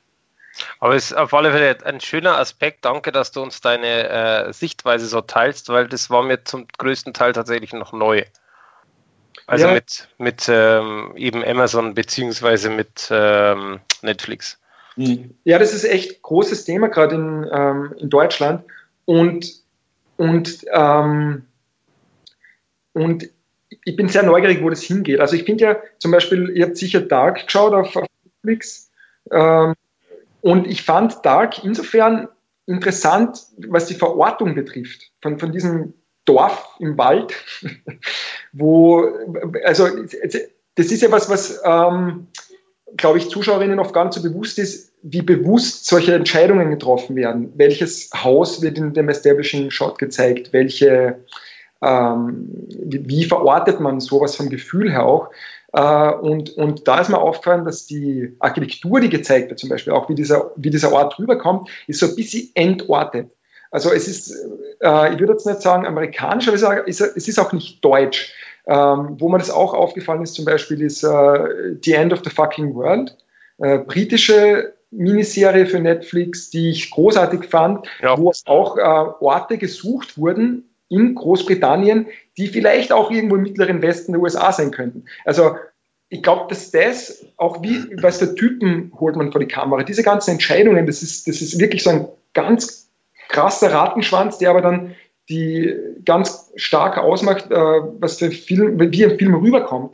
Und äh, bei Dark habe ich so ein bisschen mir gedacht, okay, ähm, hoffentlich ist das jetzt nicht so der Trend generell, dass man das so bisschen versucht zu entorten. Weil ich finde es ja dann gerade dann spannend, wenn, wenn man es umso mehr verortet und was rausholt auch aus diesem Ort und das nicht so beliebig äh, werden lässt. Ja, da kann ich tatsächlich auch was zu sagen, denn genau diese Technik äh, habe ich damals auch äh, bei meiner ersten Produktion haben wir das genauso äh, äh, versucht auch. Wir haben damals einen Kannibalenfilm gemacht in Deutschland was mhm. natürlich auch, also ein Backwood-Kannibalenfilm, so ganz typisch, wie man es von so Filmen kennt, wie, keine Ahnung, Texas Chainsaw Massacre und so weiter, diese, diese Hinterwald-Geschichten, äh, wo irgendwo im Hintergrund in irgendwelchen unbewohnten Gegenden äh, Menschen hausen, die Dinge machen, äh, die man sonst so nicht machen kann. Und äh, wir in Deutschland ist das ja fast nicht möglich. Also wir haben hier eigentlich keine Gebiete, die, oder man würde meinen, dass man keine solchen großen, fernen Gebieten hat, die so gar nicht unter, äh, unter Blick der Autoritäten sind. Und mhm. ähm, deswegen haben wir das damals in diesem Film auch so gemacht. Wir haben ein Waldgebiet gehabt, in dem wir gedreht haben und haben aber generell alles, was um diesen Film äh, konstruiert war, so gemacht, dass man, wenn man nur das Bild sieht und jetzt nicht wüsste, woher der Film kommt, dass man ihn nicht sofort äh, in Deutschland verorten würde. Und das hat teilweise funktioniert. Also in Deutschland haben wir so ein bisschen das Gefühl gehabt, äh, wurde das gar nicht so, war das denn kein Thema mehr, wo das spielt, was man positiv oder negativ jetzt nehmen kann. Äh, natürlich ist durch die Schauspieler, die dann auch Deutsch gesprochen haben, es war dann schon am Ende noch ein deutscher Film. Ähm, dir war natürlich klar, dass das eine deutsche, deutsche Produktion ist. Ich muss aber tatsächlich sagen, ähm, gefühlt hat das im Ausland geholfen. Also im Ausland äh, hat man den Film oftmals nicht so richtig verorten können, zumindest was die, was die Drehorte angeht. Äh, oft wurde uns dann auch gesagt, dass ganz woanders gedreht wurde, irgendwo in Polen oder irgendwo sonst so ähm, und gar nicht in Deutschland selbst. Und äh, das hat auf eine gewissen Art geholfen. Ähm, in Deutschland würde ich jetzt sagen, nicht unbedingt. Also es war jetzt nicht auf jeden Fall ein Punkt, der irgendwie den Film noch gepusht hat oder so. Äh, deswegen ähm, finde ich das auch interessant zu sehen, wie das jetzt andere deutsche Produktionen machen. Wobei man ja sagen muss, dass selbst die Netflix-Produktionen, die hier produziert werden, die gehen ja auch ins Ausland. Und ähm, ich könnte mir auch vorstellen, dass der Gedanke dann dabei ist, okay, wenn diese Produktion jetzt vielleicht in Deutschland äh, auch wieder nur so lala wahrgenommen wird, einfach weil es komisch ist, jemanden actionmäßig irgendwie durch Berlin rennen zu sehen oder so, man erkennt Berlin oder ähnliches. Ähm, könnte ich mir aber vorstellen, dass diese, diese, ich sag jetzt mal, diese, ähm, ja, dieses Weißmachen sozusagen, dass man so ein weißes Blatt hat, was theoretisch überall, wo man alles drauf projizieren kann. Keine Ahnung, ein Waldgebiet, äh, was theoretisch überall sein kann. Oder eine, eine Stadt, die jetzt so aussieht, als wenn sie theoretisch auch in verschiedenen Ländern stattfinden könnte. Ähm, dass das vielleicht auch ein Gedanke ist, dass das im Ausland dann besser funktioniert, dass man diese deutsche Produktion vielleicht ein bisschen besser im Ausland vermarkten und verbreiten kann. Ja, aber klar, aber Ja, Dominik. Aber genau, genau um das geht es ja und ich finde es falsch. Äh, ich, also wenn man, wenn der Film natürlich im, im, äh, im, Wald spielt, wie du sagst, oder irgendwo, wo jetzt äh, wenig Erkennbares ist, dann ist das natürlich was anderes. Ja, ähm, ja aber wenn es jetzt um konkrete Orte geht, äh, wie, wo, wo Menschen wohnen, sag ich mal, ähm, dann finde ich das ganz schwierig, das zu entorten, weil man merkt die Absicht und ist verstimmt. Also so geht's mir beim Schauen. Und, ähm, und du nimmst auch du nimmst auch wieder Identität weg. Es ist ein ähnliche, für mich ein ähnliches Thema wie das Thema Dialekt. Ähm, und ich finde das dann immer eben ganz schwierig, wenn man dann versucht, Orte als was zu verkaufen, was sie gar nicht sind. Also das ist so, anstatt mit dem, was vor Ort ist, ähm, vielleicht mehr zu arbeiten. Weil das führt dann zu so einer Vereinheitlichung und, und, und zu so einer, und, und du kriegst es aber eh nie so hin. Ja? Also du, Berlin äh, ist jetzt vielleicht ein blödes Beispiel, aber keine Ahnung, Köln ist halt nicht New York, ja. Warum versucht man es dann überhaupt? Weil dann gibt es dann immer diese Establishing Shots, wo dann die zwei Hochhäuser, die irgendwo ähm, stehen, ins Bild gerückt werden. Und das ist immer so, ja, ja. weißt du, was ich meine? Ein bisschen, ein bisschen peinlich. Ähm, also ich finde es aber, ich muss auch dazu sagen, da bin ich vollkommen bei dir. Äh, ich finde es ehrlich gesagt aber vollkommen unnötig. Wenn ich mir einen, einen Film schaue wie Hostel, ähm, dann ist mir das komplett egal, wo dieses Ding steht. Also, oder äh, wo dieses Kleindorf ist. Im Grunde genommen, ob da Chinesen rumlaufen oder nicht, jetzt mal ganz übertrieben gesagt. Ähm, natürlich kommt es immer ganz drauf zusammen, aber im Grunde genommen das habe ich jetzt einfach so die letzten, die letzten Jahre einfach gesehen und gelernt, dass, dass viele Länder, wo man jetzt äh, Filme sieht, wo die auch herkommen, also besonders auch Deutschland, unglaublich schöne Orte zu bieten haben, ähm, die man nicht vermuten möchte. Und da muss ich sagen, wie du schon sagst, man muss ja, also bin ich vollkommen deiner Meinung, man muss aus Köln nicht New York machen, das habe ich doch gar nicht nötig. Weißt du, aber weißt, ich finde Hostel ist ein geiles Beispiel, ne? weil da geht ein amerikanischer Regisseur her und dreht einen äh, Exploitation-Film, wo er ganz speziell mit Osteuropa arbeitet, sage ich jetzt einmal als, als, als Angstort. Und nicht nach Osteuropa geht, um dort zu drehen und dann aber so tut, als wäre das in Louisiana, sage ich jetzt mhm. einmal. Und, und das finde ich dann immer so spannend, dass das äh, aber von uns Filmemacherinnen, die aus, dieser, aus diesem Großraum kommen, von uns niemand auf die Idee kommt. Wir versuchen dann immer irgendwo eine Wiese zu finden, wo so lang nichts zu sehen ist, dass man glauben könnte, ja, das kann eh überall sein, statt dass man genau mit dem, was da ist, ähm, den Ort, den man erzählen will, äh, wirklich, wirklich äh, rüberbringt. Und, ähm, und darum finde ich Hostler eigentlich ein super Beispiel, weil kein Deut also kein Filmemacher, Filmemacherin aus unserem Breitengraden ist jemals auf die Idee gekommen, ähm, das diese Exploitation mit Osteuropa und Vorurteilen dort ähm, auf die Leinwand zu bringen. Ähm, und, und dann kommt dieser, kommt der, der Army und macht's. Ne? Das ist schon spannend. Ja, ja, das Interessante ist ja weder Hostel äh, noch, äh, weiß ich nicht, die Insidious oder wenn man jetzt einige andere, also diese größeren amerikanischen Filme, Paranormal Activity, sowieso nicht das liegt ja nicht am Geld sozusagen, dass wir genau, das nicht machen ja, können. Ja. Weil das sind ja alles Kleinbudgetfilme, sogar für unsere Verhältnisse. Ja, also da, das kostet dann eine Million. Ich meine, das Marketing ist noch eine andere Nummer natürlich. Also das gibt's bei uns einfach in der Form nicht. Also in dieser großen Form, aber ansonsten waren das jetzt keine Produktionen für 30 Millionen äh, Dollar oder Euro oder was auch immer was, sondern da gibt's offenbar irgendeine Undurchlässigkeit äh, in unseren Systemen und sicher auch im Fördersystem, äh, dass dann dementsprechend solche Entscheidungen getroffen getroffen werden oder solche Stoffe weiterentwickelt werden. Also ich kann mir schon vorstellen, sowas wie Hostel, also das hätte es doch auch nicht mal in Österreich. Nein, nein, das, kriegst du doch wirklich ums Arschlecken nicht durch irgendein Fördergremium. Ja? Also das geht einfach nicht. Und gleichzeitig aber natürlich der kommerzielle Überbau, äh, der Privatinvestitionsüberbau, äh, den, den gibt es bei uns zumindest nicht, also in Österreich. Ne? Genau. Also und da, damit fallen halt dann solche Projekte dann fast schon wieder raus. Ne? Das heißt also, euer nächster, also Dominik, dein nächster Film spielt irgendwo in Osteuropa. Jetzt haben wir es äh, festgesetzt. Hast du wieder gespoilert, Dominik? Scheiße, ja. jetzt habt ihr die geniale Idee. Ähm. ähm, Mario schneidet es einfach raus. ähm, weil wir aber jetzt schon mal beim, also ja. aber trotzdem äh, müssen wir natürlich irgendwo zum Ende kommen. Ähm, was, weil wir aber gerade beim Thema sind, äh, was planst du denn? Hast du da schon irgendwas, was du uns sagen darfst, kannst, äh, oder ist das alles noch komplett top secret? Also es ist nichts top secret. Also ich schreibe natürlich wieder an, an, neuen Stoffen. Es ist jetzt nichts top secret, aber es ist leider einfach noch jetzt nicht in einem Stadium, wo ich schon drüber reden könnte. Äh, ich, ich äh, bin nach wie vor dem Genre treu, versuche mich aber auch gerade ein bisschen mehr in, in andere Richtungen zu bewegen, also nicht mehr ganz so Hau drauf, sage ich mal.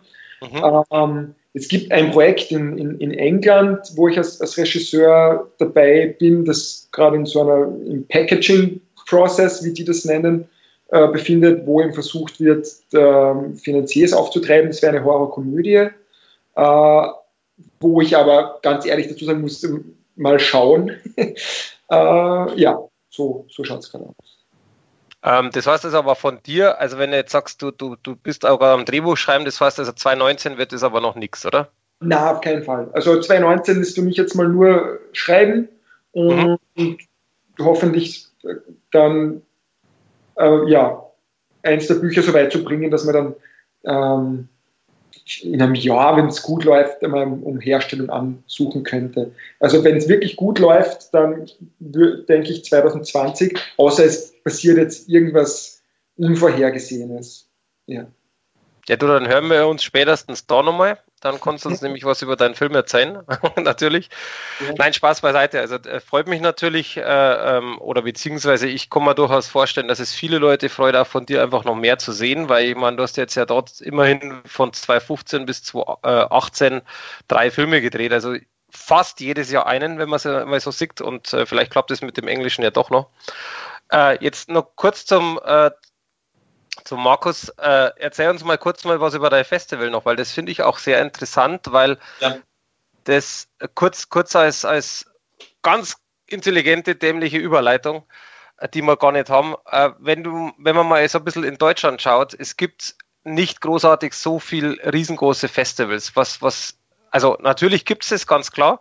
Ja. Was mir zum Beispiel extrem fehlt Richtung Bayern, äh, gibt es eigentlich so Conventions und so überhaupt nichts. Also NRW ist ja da im Marius-Bereich, äh, also in, ich sage jetzt mal, äh, Mario Oberhausen und so weiter ist ja Weekend of Hell und Weekend of Horror und wie sie alle heißen. Mhm. Und in Bayern findest du ja zum Beispiel ganz wenig. Und die Comic-Con zum Beispiel hat ja jetzt äh, seit 2018, nee, Entschuldigung, 2017 begonnen, da auch ein bisschen was zu machen. Das hat jetzt zwar mit Horror nichts zu tun, aber einfach im Bereich ja. Film. Ähm, wie sieht es denn da bei euch aus? Also erzähl mir mal ein bisschen was, weil ich denke mal, Österreich wird es da auch nicht so viel geben, oder? Also Comic-Con weiß ich, aber was gibt es da sonst genau. noch?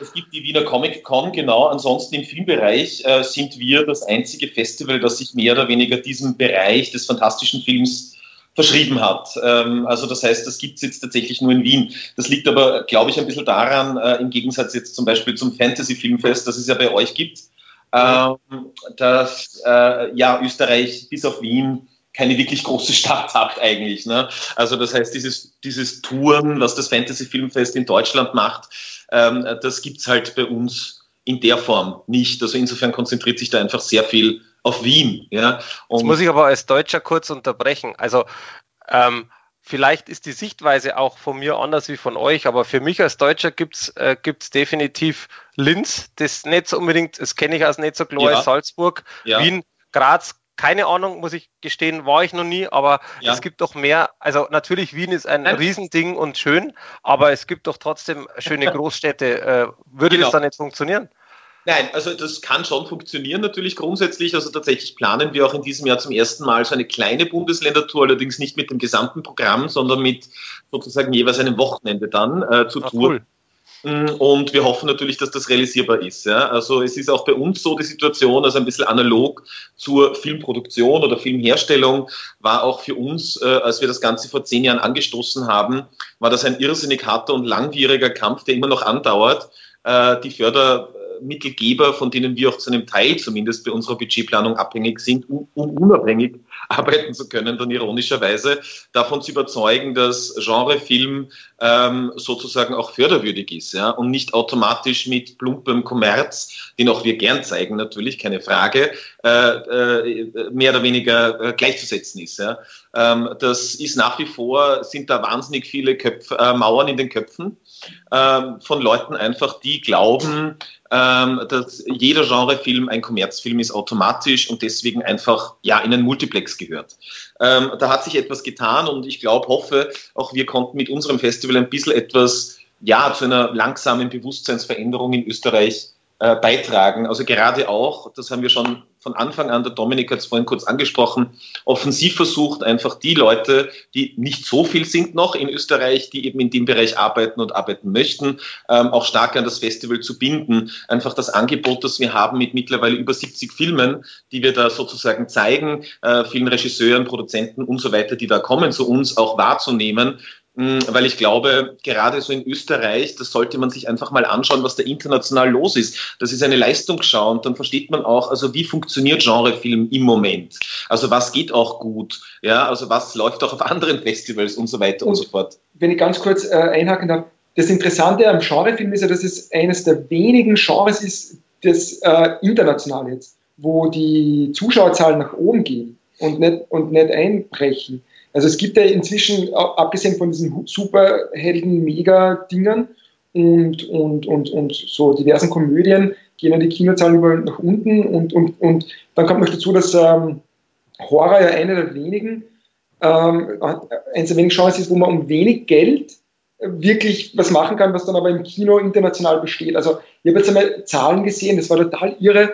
Get Out hat 3,8 Millionen Dollar gekostet. Ja, ja, ja. So, so viel kosten österreichische Filme, also fast, ja. Und das ist aber, das war ein. Das ist schon was anderes und, da merkt, merkt, man einfach schon, also wie dort dann auch in dieser hyperprofessionalisierten Produktionslandschaft wie in Amerika, gerade auch mit einer großen Erfahrung hinsichtlich des Genrefilms, solche Dinge auch produziert werden und ausproduziert werden dann letzten Endes und auch an die Leute gebracht werden. Also da gibt es einfach so viele Punkte, ähm, wo man ansetzen muss und nach wie vor muss, aber wir machen das ja auch mit sehr viel Freude und sehr viel Furor äh, und hoffen da insgesamt vielleicht ein bisschen was verändern zu können, einfach auch ja im, im, im Zugang ähm, zum, zum fantastischen Film letzten Endes. Ja, weil jetzt nur, dass die Förderstellen dort, äh, die, die Leute aus den Förderstellen dort sitzen und sagen, ja, wir wollen das grundsätzlich gerne. Ähm, ja, aber wollen heißt nicht können und das muss man einfach herbeiführen. Ja, und äh, da wird es einfach ein paar äh, Leute geben, die da am Anfang reinbeißen müssen und vielleicht Teil davon sind wir. Ich meine, natürlich gab es den Andreas Bochaska, mit den drei Tagen bist du tot schon, ähm, aber da ist sehr viel Grundlagenarbeit zu leisten grundsätzlich. Ja. Ähm, aber eben zum Beispiel die Veronika und der Severin, die ja auch zur Slash-Familie sehr eng dazugehören ja. und äh, mit denen du auch gemeinsam äh, gearbeitet hast, ja. jetzt ihren neuen Film wird in Sundance Premiere feiern, genau. in Amerika produziert genau. hat. Ähm, ist wirklich star besetzt eigentlich auch, oder? Ist recht gut besetzt, ja. also, also das, ich finde das schon, ich glaube auch, dass sich das äh, rück, dass das rückwirken wird mhm. auch auf, ähm, auf, auf österreichische Produktionen, die in die Richtung gehen wollen, weil plötzlich ist das jetzt äh, international auch äh, ein Team. Genau, genau. Also das sieht man schon sehr stark und das ist, glaube ich, auch ganz wesentlich. Und ich glaube, da schon noch einmal Filmfestivals in der Funktion, also weil wir gerade vorhin auch über Streaming geredet haben und Netflix mhm. und so weiter und so fort, die jetzt unzweifelhaft ganz großartige Regisseure und Regisseurinnen verpflichten. Natürlich gibt es dann im Einzelfall wie bei Roma dann auch tatsächlich einen Kino-Release. Ja. Äh, ein Beispiel ist jetzt gerade Bird Box, ja, also der auf Netflix gerade steht, habt ihr vielleicht auch schon gesehen mit der Sandra Bullock. Das Zeug ist einfach das ist einfach so, dass du natürlich, wenn das Zeug dann einfach nur mehr auf Netflix landet, du gehst dann als junger Filmemacher, junge Filmemacherin nicht mehr diese Wege zu den Festivals, pflegst den Kontakt zu den Fans und erarbeitest dir wie ein Sam Raimi oder ein Wes Craven oder ein John Carpenter einfach über die Zeit auch einen Namen, den die Leute wiedererkennen äh, und wo die Leute dann darauf warten, sondern das Ding ist dort und für jeden Birdbox, glaube ich, gibt es 50 andere neue, vielleicht auch sehenswerte Horrorfilme auf Netflix, die sich keine so anschaut, weil der Algorithmus nicht ausspuckt oder so. Ja? Also ich, das sehe ich irgendwie schon auch eine große Gefahr. Ja? Also das eine soll das andere sicher nicht ersetzen. Ja. Aber ich bin generell auch gespannt, wie es weitergeht. Also jetzt natürlich äh, auf der einen Seite mit den Streamingdiensten, was ihr schon angesprochen habt, auf der anderen Seite natürlich trotzdem Äh, jetzt immer wieder kurz, schließt sich der Kreis. Äh, Geht es tatsächlich in Deutschland so weiter, dass nur noch äh, die Oh nee, es ist jetzt, ich bin jetzt gerade in einem Konflikt, weil man darf ja eigentlich nicht die SS-Filme sagen, gell? Bei Schweighöfer und äh, so. Schweiger. Ist eigentlich blöd. Tut's ja, ne? Also insofern ist Also die, die Schwei, die, die Schwei-Filme.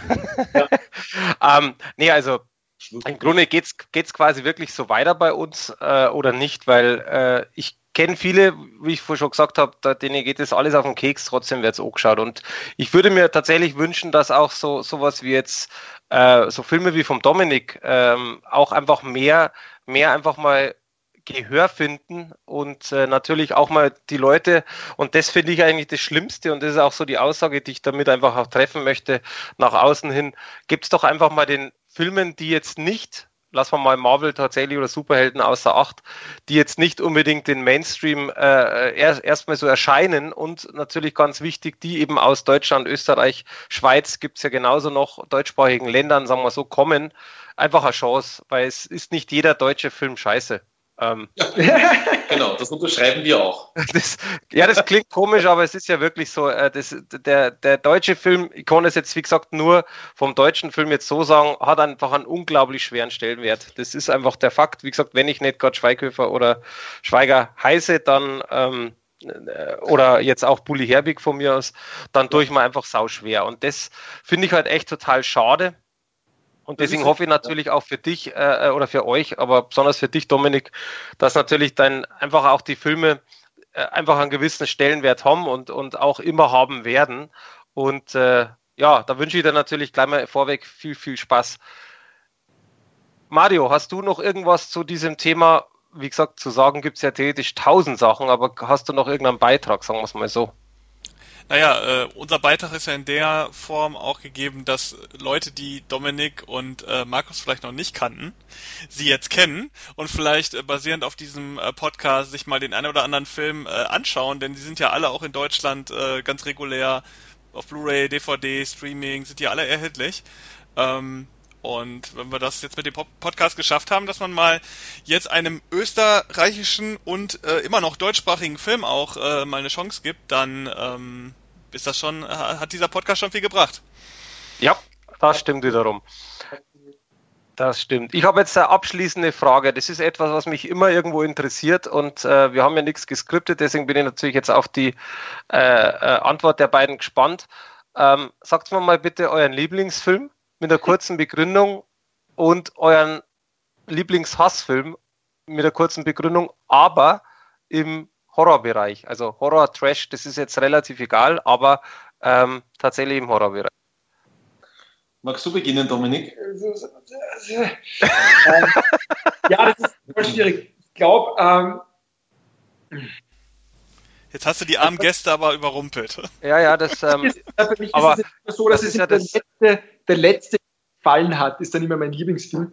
Ähm, na, also ich habe, was Horrorfilme betrifft, also äh, gibt es einen Film, den ich, ähm, der mich irgendwie nie loslassen hat und äh, Vielleicht gibt es dann auch welche, die ich inzwischen besser finde, aber ich würde jetzt trotzdem The Ring und zwar das amerikanische Remake von Gore Verbinski nennen, weil äh, ich finde, dass der, das wirklich, also das ist so ein virtuoser Horrorfilm von diesen neueren, jetzt natürlich so Sachen wie den Exorzisten und so, ja, äh, diese, diese Klassiker, aber ich finde The Ring auch deswegen geil, weil er ähm, weil der oft so ein bisschen untergeht, in, in was jetzt die großen Horrorfilm-Klassiker betrifft, da, da, da wird der selten genannt.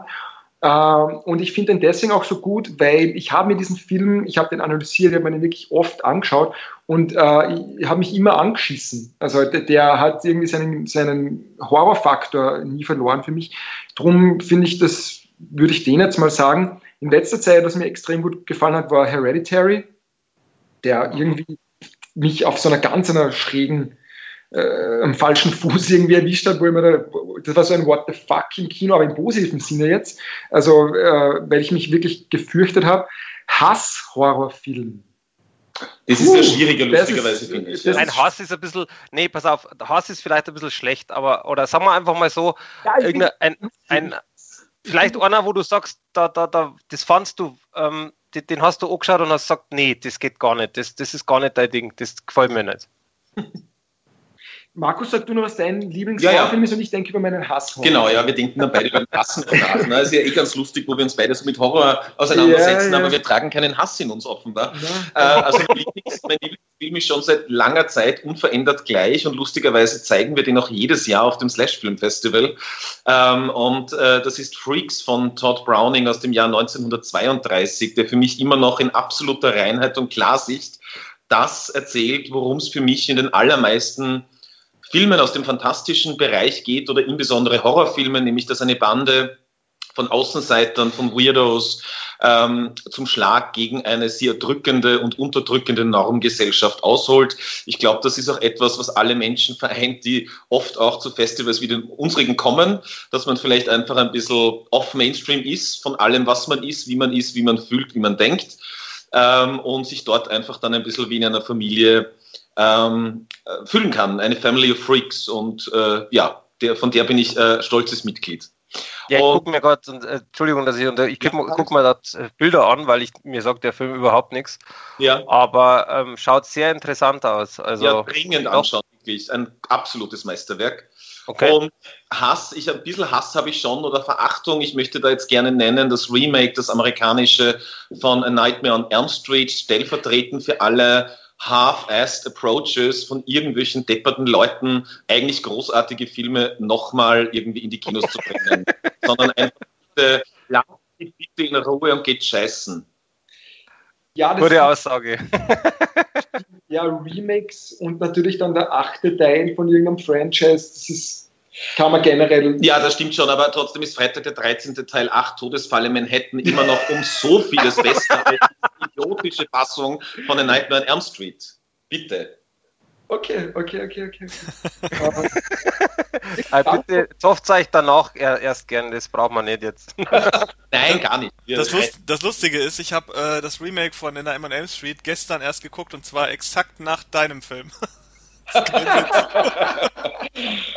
ich finde es nicht ganz so schlimm, aber ich kann viele Punkte teilen tatsächlich. Also die manche Szenen haben sie ganz gut inszeniert, aber der Film ja. an sich, die gesamte Machart und Aufmachung des Films ist eine absolute Katastrophe und wirklich eine Frechheit gegenüber den der der Origin gegenüber der ganzen Originalreihe, wenngleich ja. die Filme auch qualitätsschwankend sind. Aber ja, das sagen ja viele. Ja, ja, genau. Ja. Also deswegen. So, Dominik hat ja noch seinen, ja, nennen wir es einfach mal Hassfilm. Das bleibt dabei ich, tue mir gerade echt schwer, nicht weil ich äh, dann niemanden ans Bein pinkeln möchte, aber ich weiß, sobald wir aufgelegt haben, wird er mir einfallen. Ähm, aber ich, also es gibt diese Filme, wo ich mir echt so denke, ich hasse diesen Film. Und dann drehe ich ab und ärgere mich total. Aber mir fällt, mir, es tut mir leid, ich habe gerade nicht so diesen. Du ist alles gut. Das heißt, du bleibst bei, ich muss jetzt, wie, sag nochmal bitte, wie sprichst du diesen Film aus, wo du gesagt hast, den findest du super, weil ich habe das noch nie aussprechen können. Hereditary. Hereditary, okay, aber ja. Ein positives Beispiel jetzt, ne? Ja, ja, ja, aber das, das genau. sagt irgendwie jeder anders. Hereditary und wie auch immer, also Hereditary. Ich merke Hereditary, ich glaube, das ist richtig. Ich ja. hoffe, dass ich da jetzt kein Blödsinn rede. Passt. Ähm, dann dann mache ich jetzt mal kurz weiter und dann darf natürlich der Mario, weil wir wollen ja eigentlich nicht nur ausfragen, sondern auch unser, unsere. Äh, oh Gott, äh, ich muss auch was sagen. Okay. Ja, natürlich, Mario, da, da kommst du kommst nicht raus. Ähm, ich tue mir tatsächlich auch schwer. Ähm, also das war jetzt nicht so geplant, dass ich jetzt sage, ja, bei mir ist es ja voll easy, weil so und so und so und so. Weil es gibt einfach da wahnsinnig viele gute Filme, die, die mir gefallen. Äh, du hast zum Beispiel schon einen angesprochen, ich Nightmare on Elm Street, also Freddy Krueger ist halt natürlich einfach sowas, wo ich sage, der, der taugt mir weitaus mehr zum Beispiel wie, wie ähm, alle anderen, die, die man jetzt irgendwo kennt, auch wie Halloween oder so. Ich war schon immer der Freddy äh, Krüger oder Freddy Krueger Fan. Aber tatsächlich glaube ich, wenn ich jetzt einen nennen müsste, und das ist ja so dieses typische, du bist auf einer einsamen Insel und darfst einen Film mitnehmen. Das ist ja eigentlich so, ähm, dann würde ich tatsächlich Saw mitnehmen, weil Saw ist für mich einfach so ein Punkt, ich war total geflasht von dem ganzen Film. Sei jetzt dahingestellt, ob man jetzt sagt, die ganze Serie oder nicht, aber Saw ist für mich einer, den ich wirklich schon oft gesehen habe und auch immer wieder schauen kann. Das ist äh, wirklich ein, einfach ein geiler Film. Und tatsächlich zu meinem, ja, wie gesagt, Hassfilm ist falsch, aber meine äh, tatsächlich größte Enttäuschung, und da tut es mir leid, Dominik, deswegen habe ich ja nochmal nachgefragt, ist für mich nämlich Hereditary. Aha, ja, ich weiß, der total gespannt. Also, ich, Ich habe mir den mit meiner Freundin angeschaut, wobei ich dazu sagen muss, ähm, da war der ganze Hype schon und jeder hat auf den Film gewartet und alles wichtig und alles toll. Und meine Freundin und ich haben den angeguckt und haben uns danach äh, wohlgemerkt, das Ende finden ja viele sehr strange, aber sei dahingestellt. Wir haben uns danach angeschaut und haben gesagt, was? Und also, ähm, ich sag's mal so, es mag durchaus sein, ich habe mittlerweile auch einiges über den Film gelesen und dass auch wirklich einige gesagt haben, dass der Film sehr, äh, der Film sehr, verständ, äh, sehr schwer verständlich ist, wenn man nicht Hintergrundwissen hat. Ähm, es fällt bei mir dann schon wieder komplett flach. Ich, wenn ich einen Film sehen möchte, dann möchte ich den sehen und der muss wirken. Und der Film hat tatsächlich bei mir null gewirkt. Der hat mich voll genervt, in der Tat. Vielleicht auch wegen dem ganzen Hype. Ich fand, er hat super geile Szenen drin. Also das Mädchen finde ich ziemlich cool, äh, ähm, wie sie einfach auch spielt. Der Typ in der Schule, diese Szene fand ich cool, aber der ganze Film hat mich an sich echt genervt. Und ich glaube, ab der Hälfte habe ich dann echt gesagt, nee, wo ist denn jetzt noch dieser Schwung? Wo ist es, wo ist der Film toll? Aber deswegen ist es ja cool, dass es verschiedene Meinungen gibt, aber das ist tatsächlich mein, meine Zeitverschwendung gewesen, wo ich sage, nee, danke, geht gar nicht. Ja, mir, mir, hat nur das Ende gefallen von Hereditary. Sehr gut. Mario. Ähm, also, ich nehme jetzt auch mal nichts Altes, weil ähm, ich doch, äh, wie man, also zumindest wie wie einige Hörer wissen werden, dass ich eher so auf diesen alten Kram äh, so extrem abfahre, aber ich nehme jetzt mal was Neueres, was ich vielleicht nicht wertungstechnisch so als den besten nehmen würde. Äh, also ich würde ihm keine 10 von 10 gehen, aber es ist so der Film, glaube ich, der Horrorfilm, der am meisten Impact so auf mich hatte die letzten 10, 15 Jahre. Das ist Quarantäne, heißt der hier in Deutschland. Äh, Quarantine, äh, internationaler Titel, das gleiche nur übersetzt. Ich weiß nicht, ob den irgendwer kennt hier. Wahrscheinlich, äh, Mike habe ich da, glaube ich, schon mal drüber gesprochen.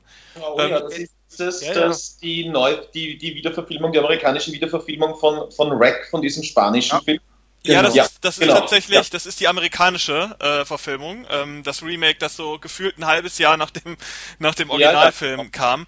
Ähm, warum fand ich das, finde ich das so super? Weil es für mich tatsächlich eins der wenigen Remakes ist, die auf der einen Seite Sinn machen und äh, auf der anderen Seite gut gelungen sind, weil ähm, man muss ja sagen, es ist ein fast eins zu eins Remake ähm, von dem spanischen Originalfilm, äh, den ich auch vorher gesehen habe und tatsächlich auch im Kino. Also wirklich im Abstand von drei Monaten habe ich diese beiden Filme gesehen.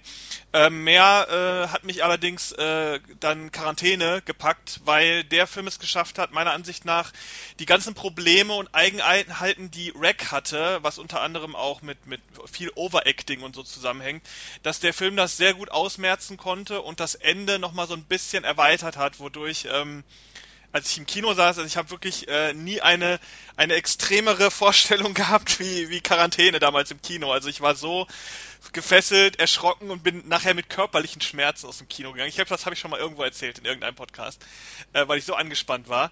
Ähm, den finde ich super, auch heute noch. Ich habe ihn vor ich glaube sogar ein, zwei Monaten hatte ich den nochmal gesehen und der funktioniert bei mir immer noch super. Ähm, Rack finde ich auch gut, hat aber für mich viel zu viele Probleme im Vergleich zu dem Remake.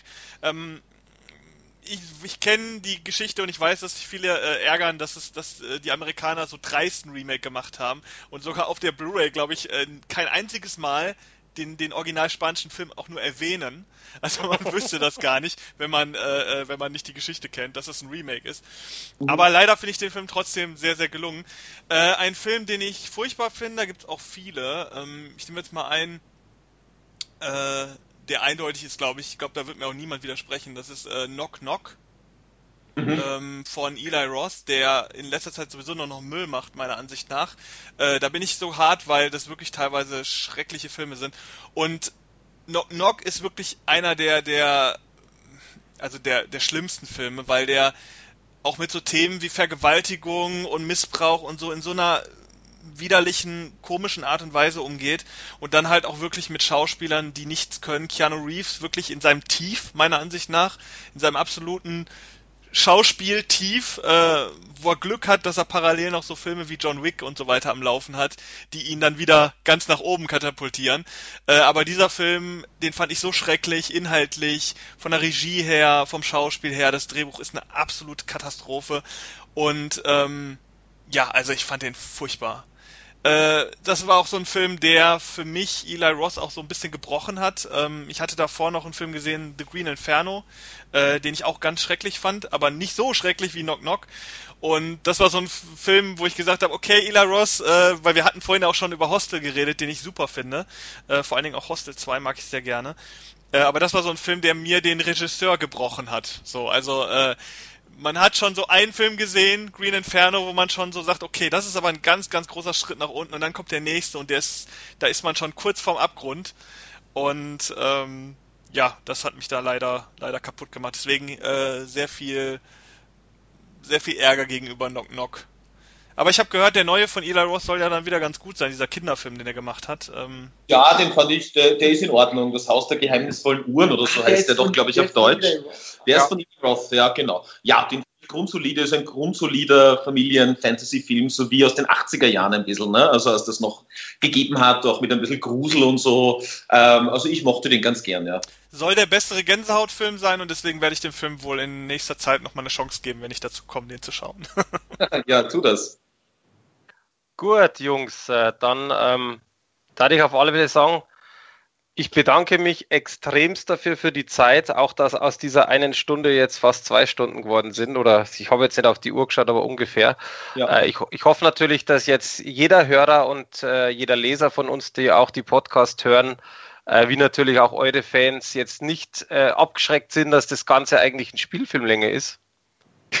ähm, macht aber nichts. Ich fand es unglaublich interessant. Äh, man merkt, dass wir theoretisch noch drei Stunden, glaube ich, weiter hätte, hätten reden können. Und äh, deswegen, ich bedanke mich, wie gesagt, für die Zeit. Wenn ihr Lust habt, können wir gerne irgendwann mal im Sommer nochmal was wiederholen mit anderen Themen. Ich, ich denke mal, man kommt da sehr gut miteinander klar. Und ähm, ja, dann, äh, Mario, hast du noch einen Abschlusssatz zu sagen? Gib mir bloß nicht das Wort, sonst rede ich wieder eine halbe Stunde. Deswegen Abschlusssatz und nicht ähm, Ich bedanke mich auch sehr, war sehr interessant. Äh, ich denke mal, sowas wie österreichischer Film und so wird selten auch hier im deutschsprachigen Raum irgendwie thematisiert. Deswegen finde ich das sehr sinnvoll, dass wir das gemacht haben, auch mal. Äh, auch am Beispiel dieser Filme, die hier auch erhältlich sind.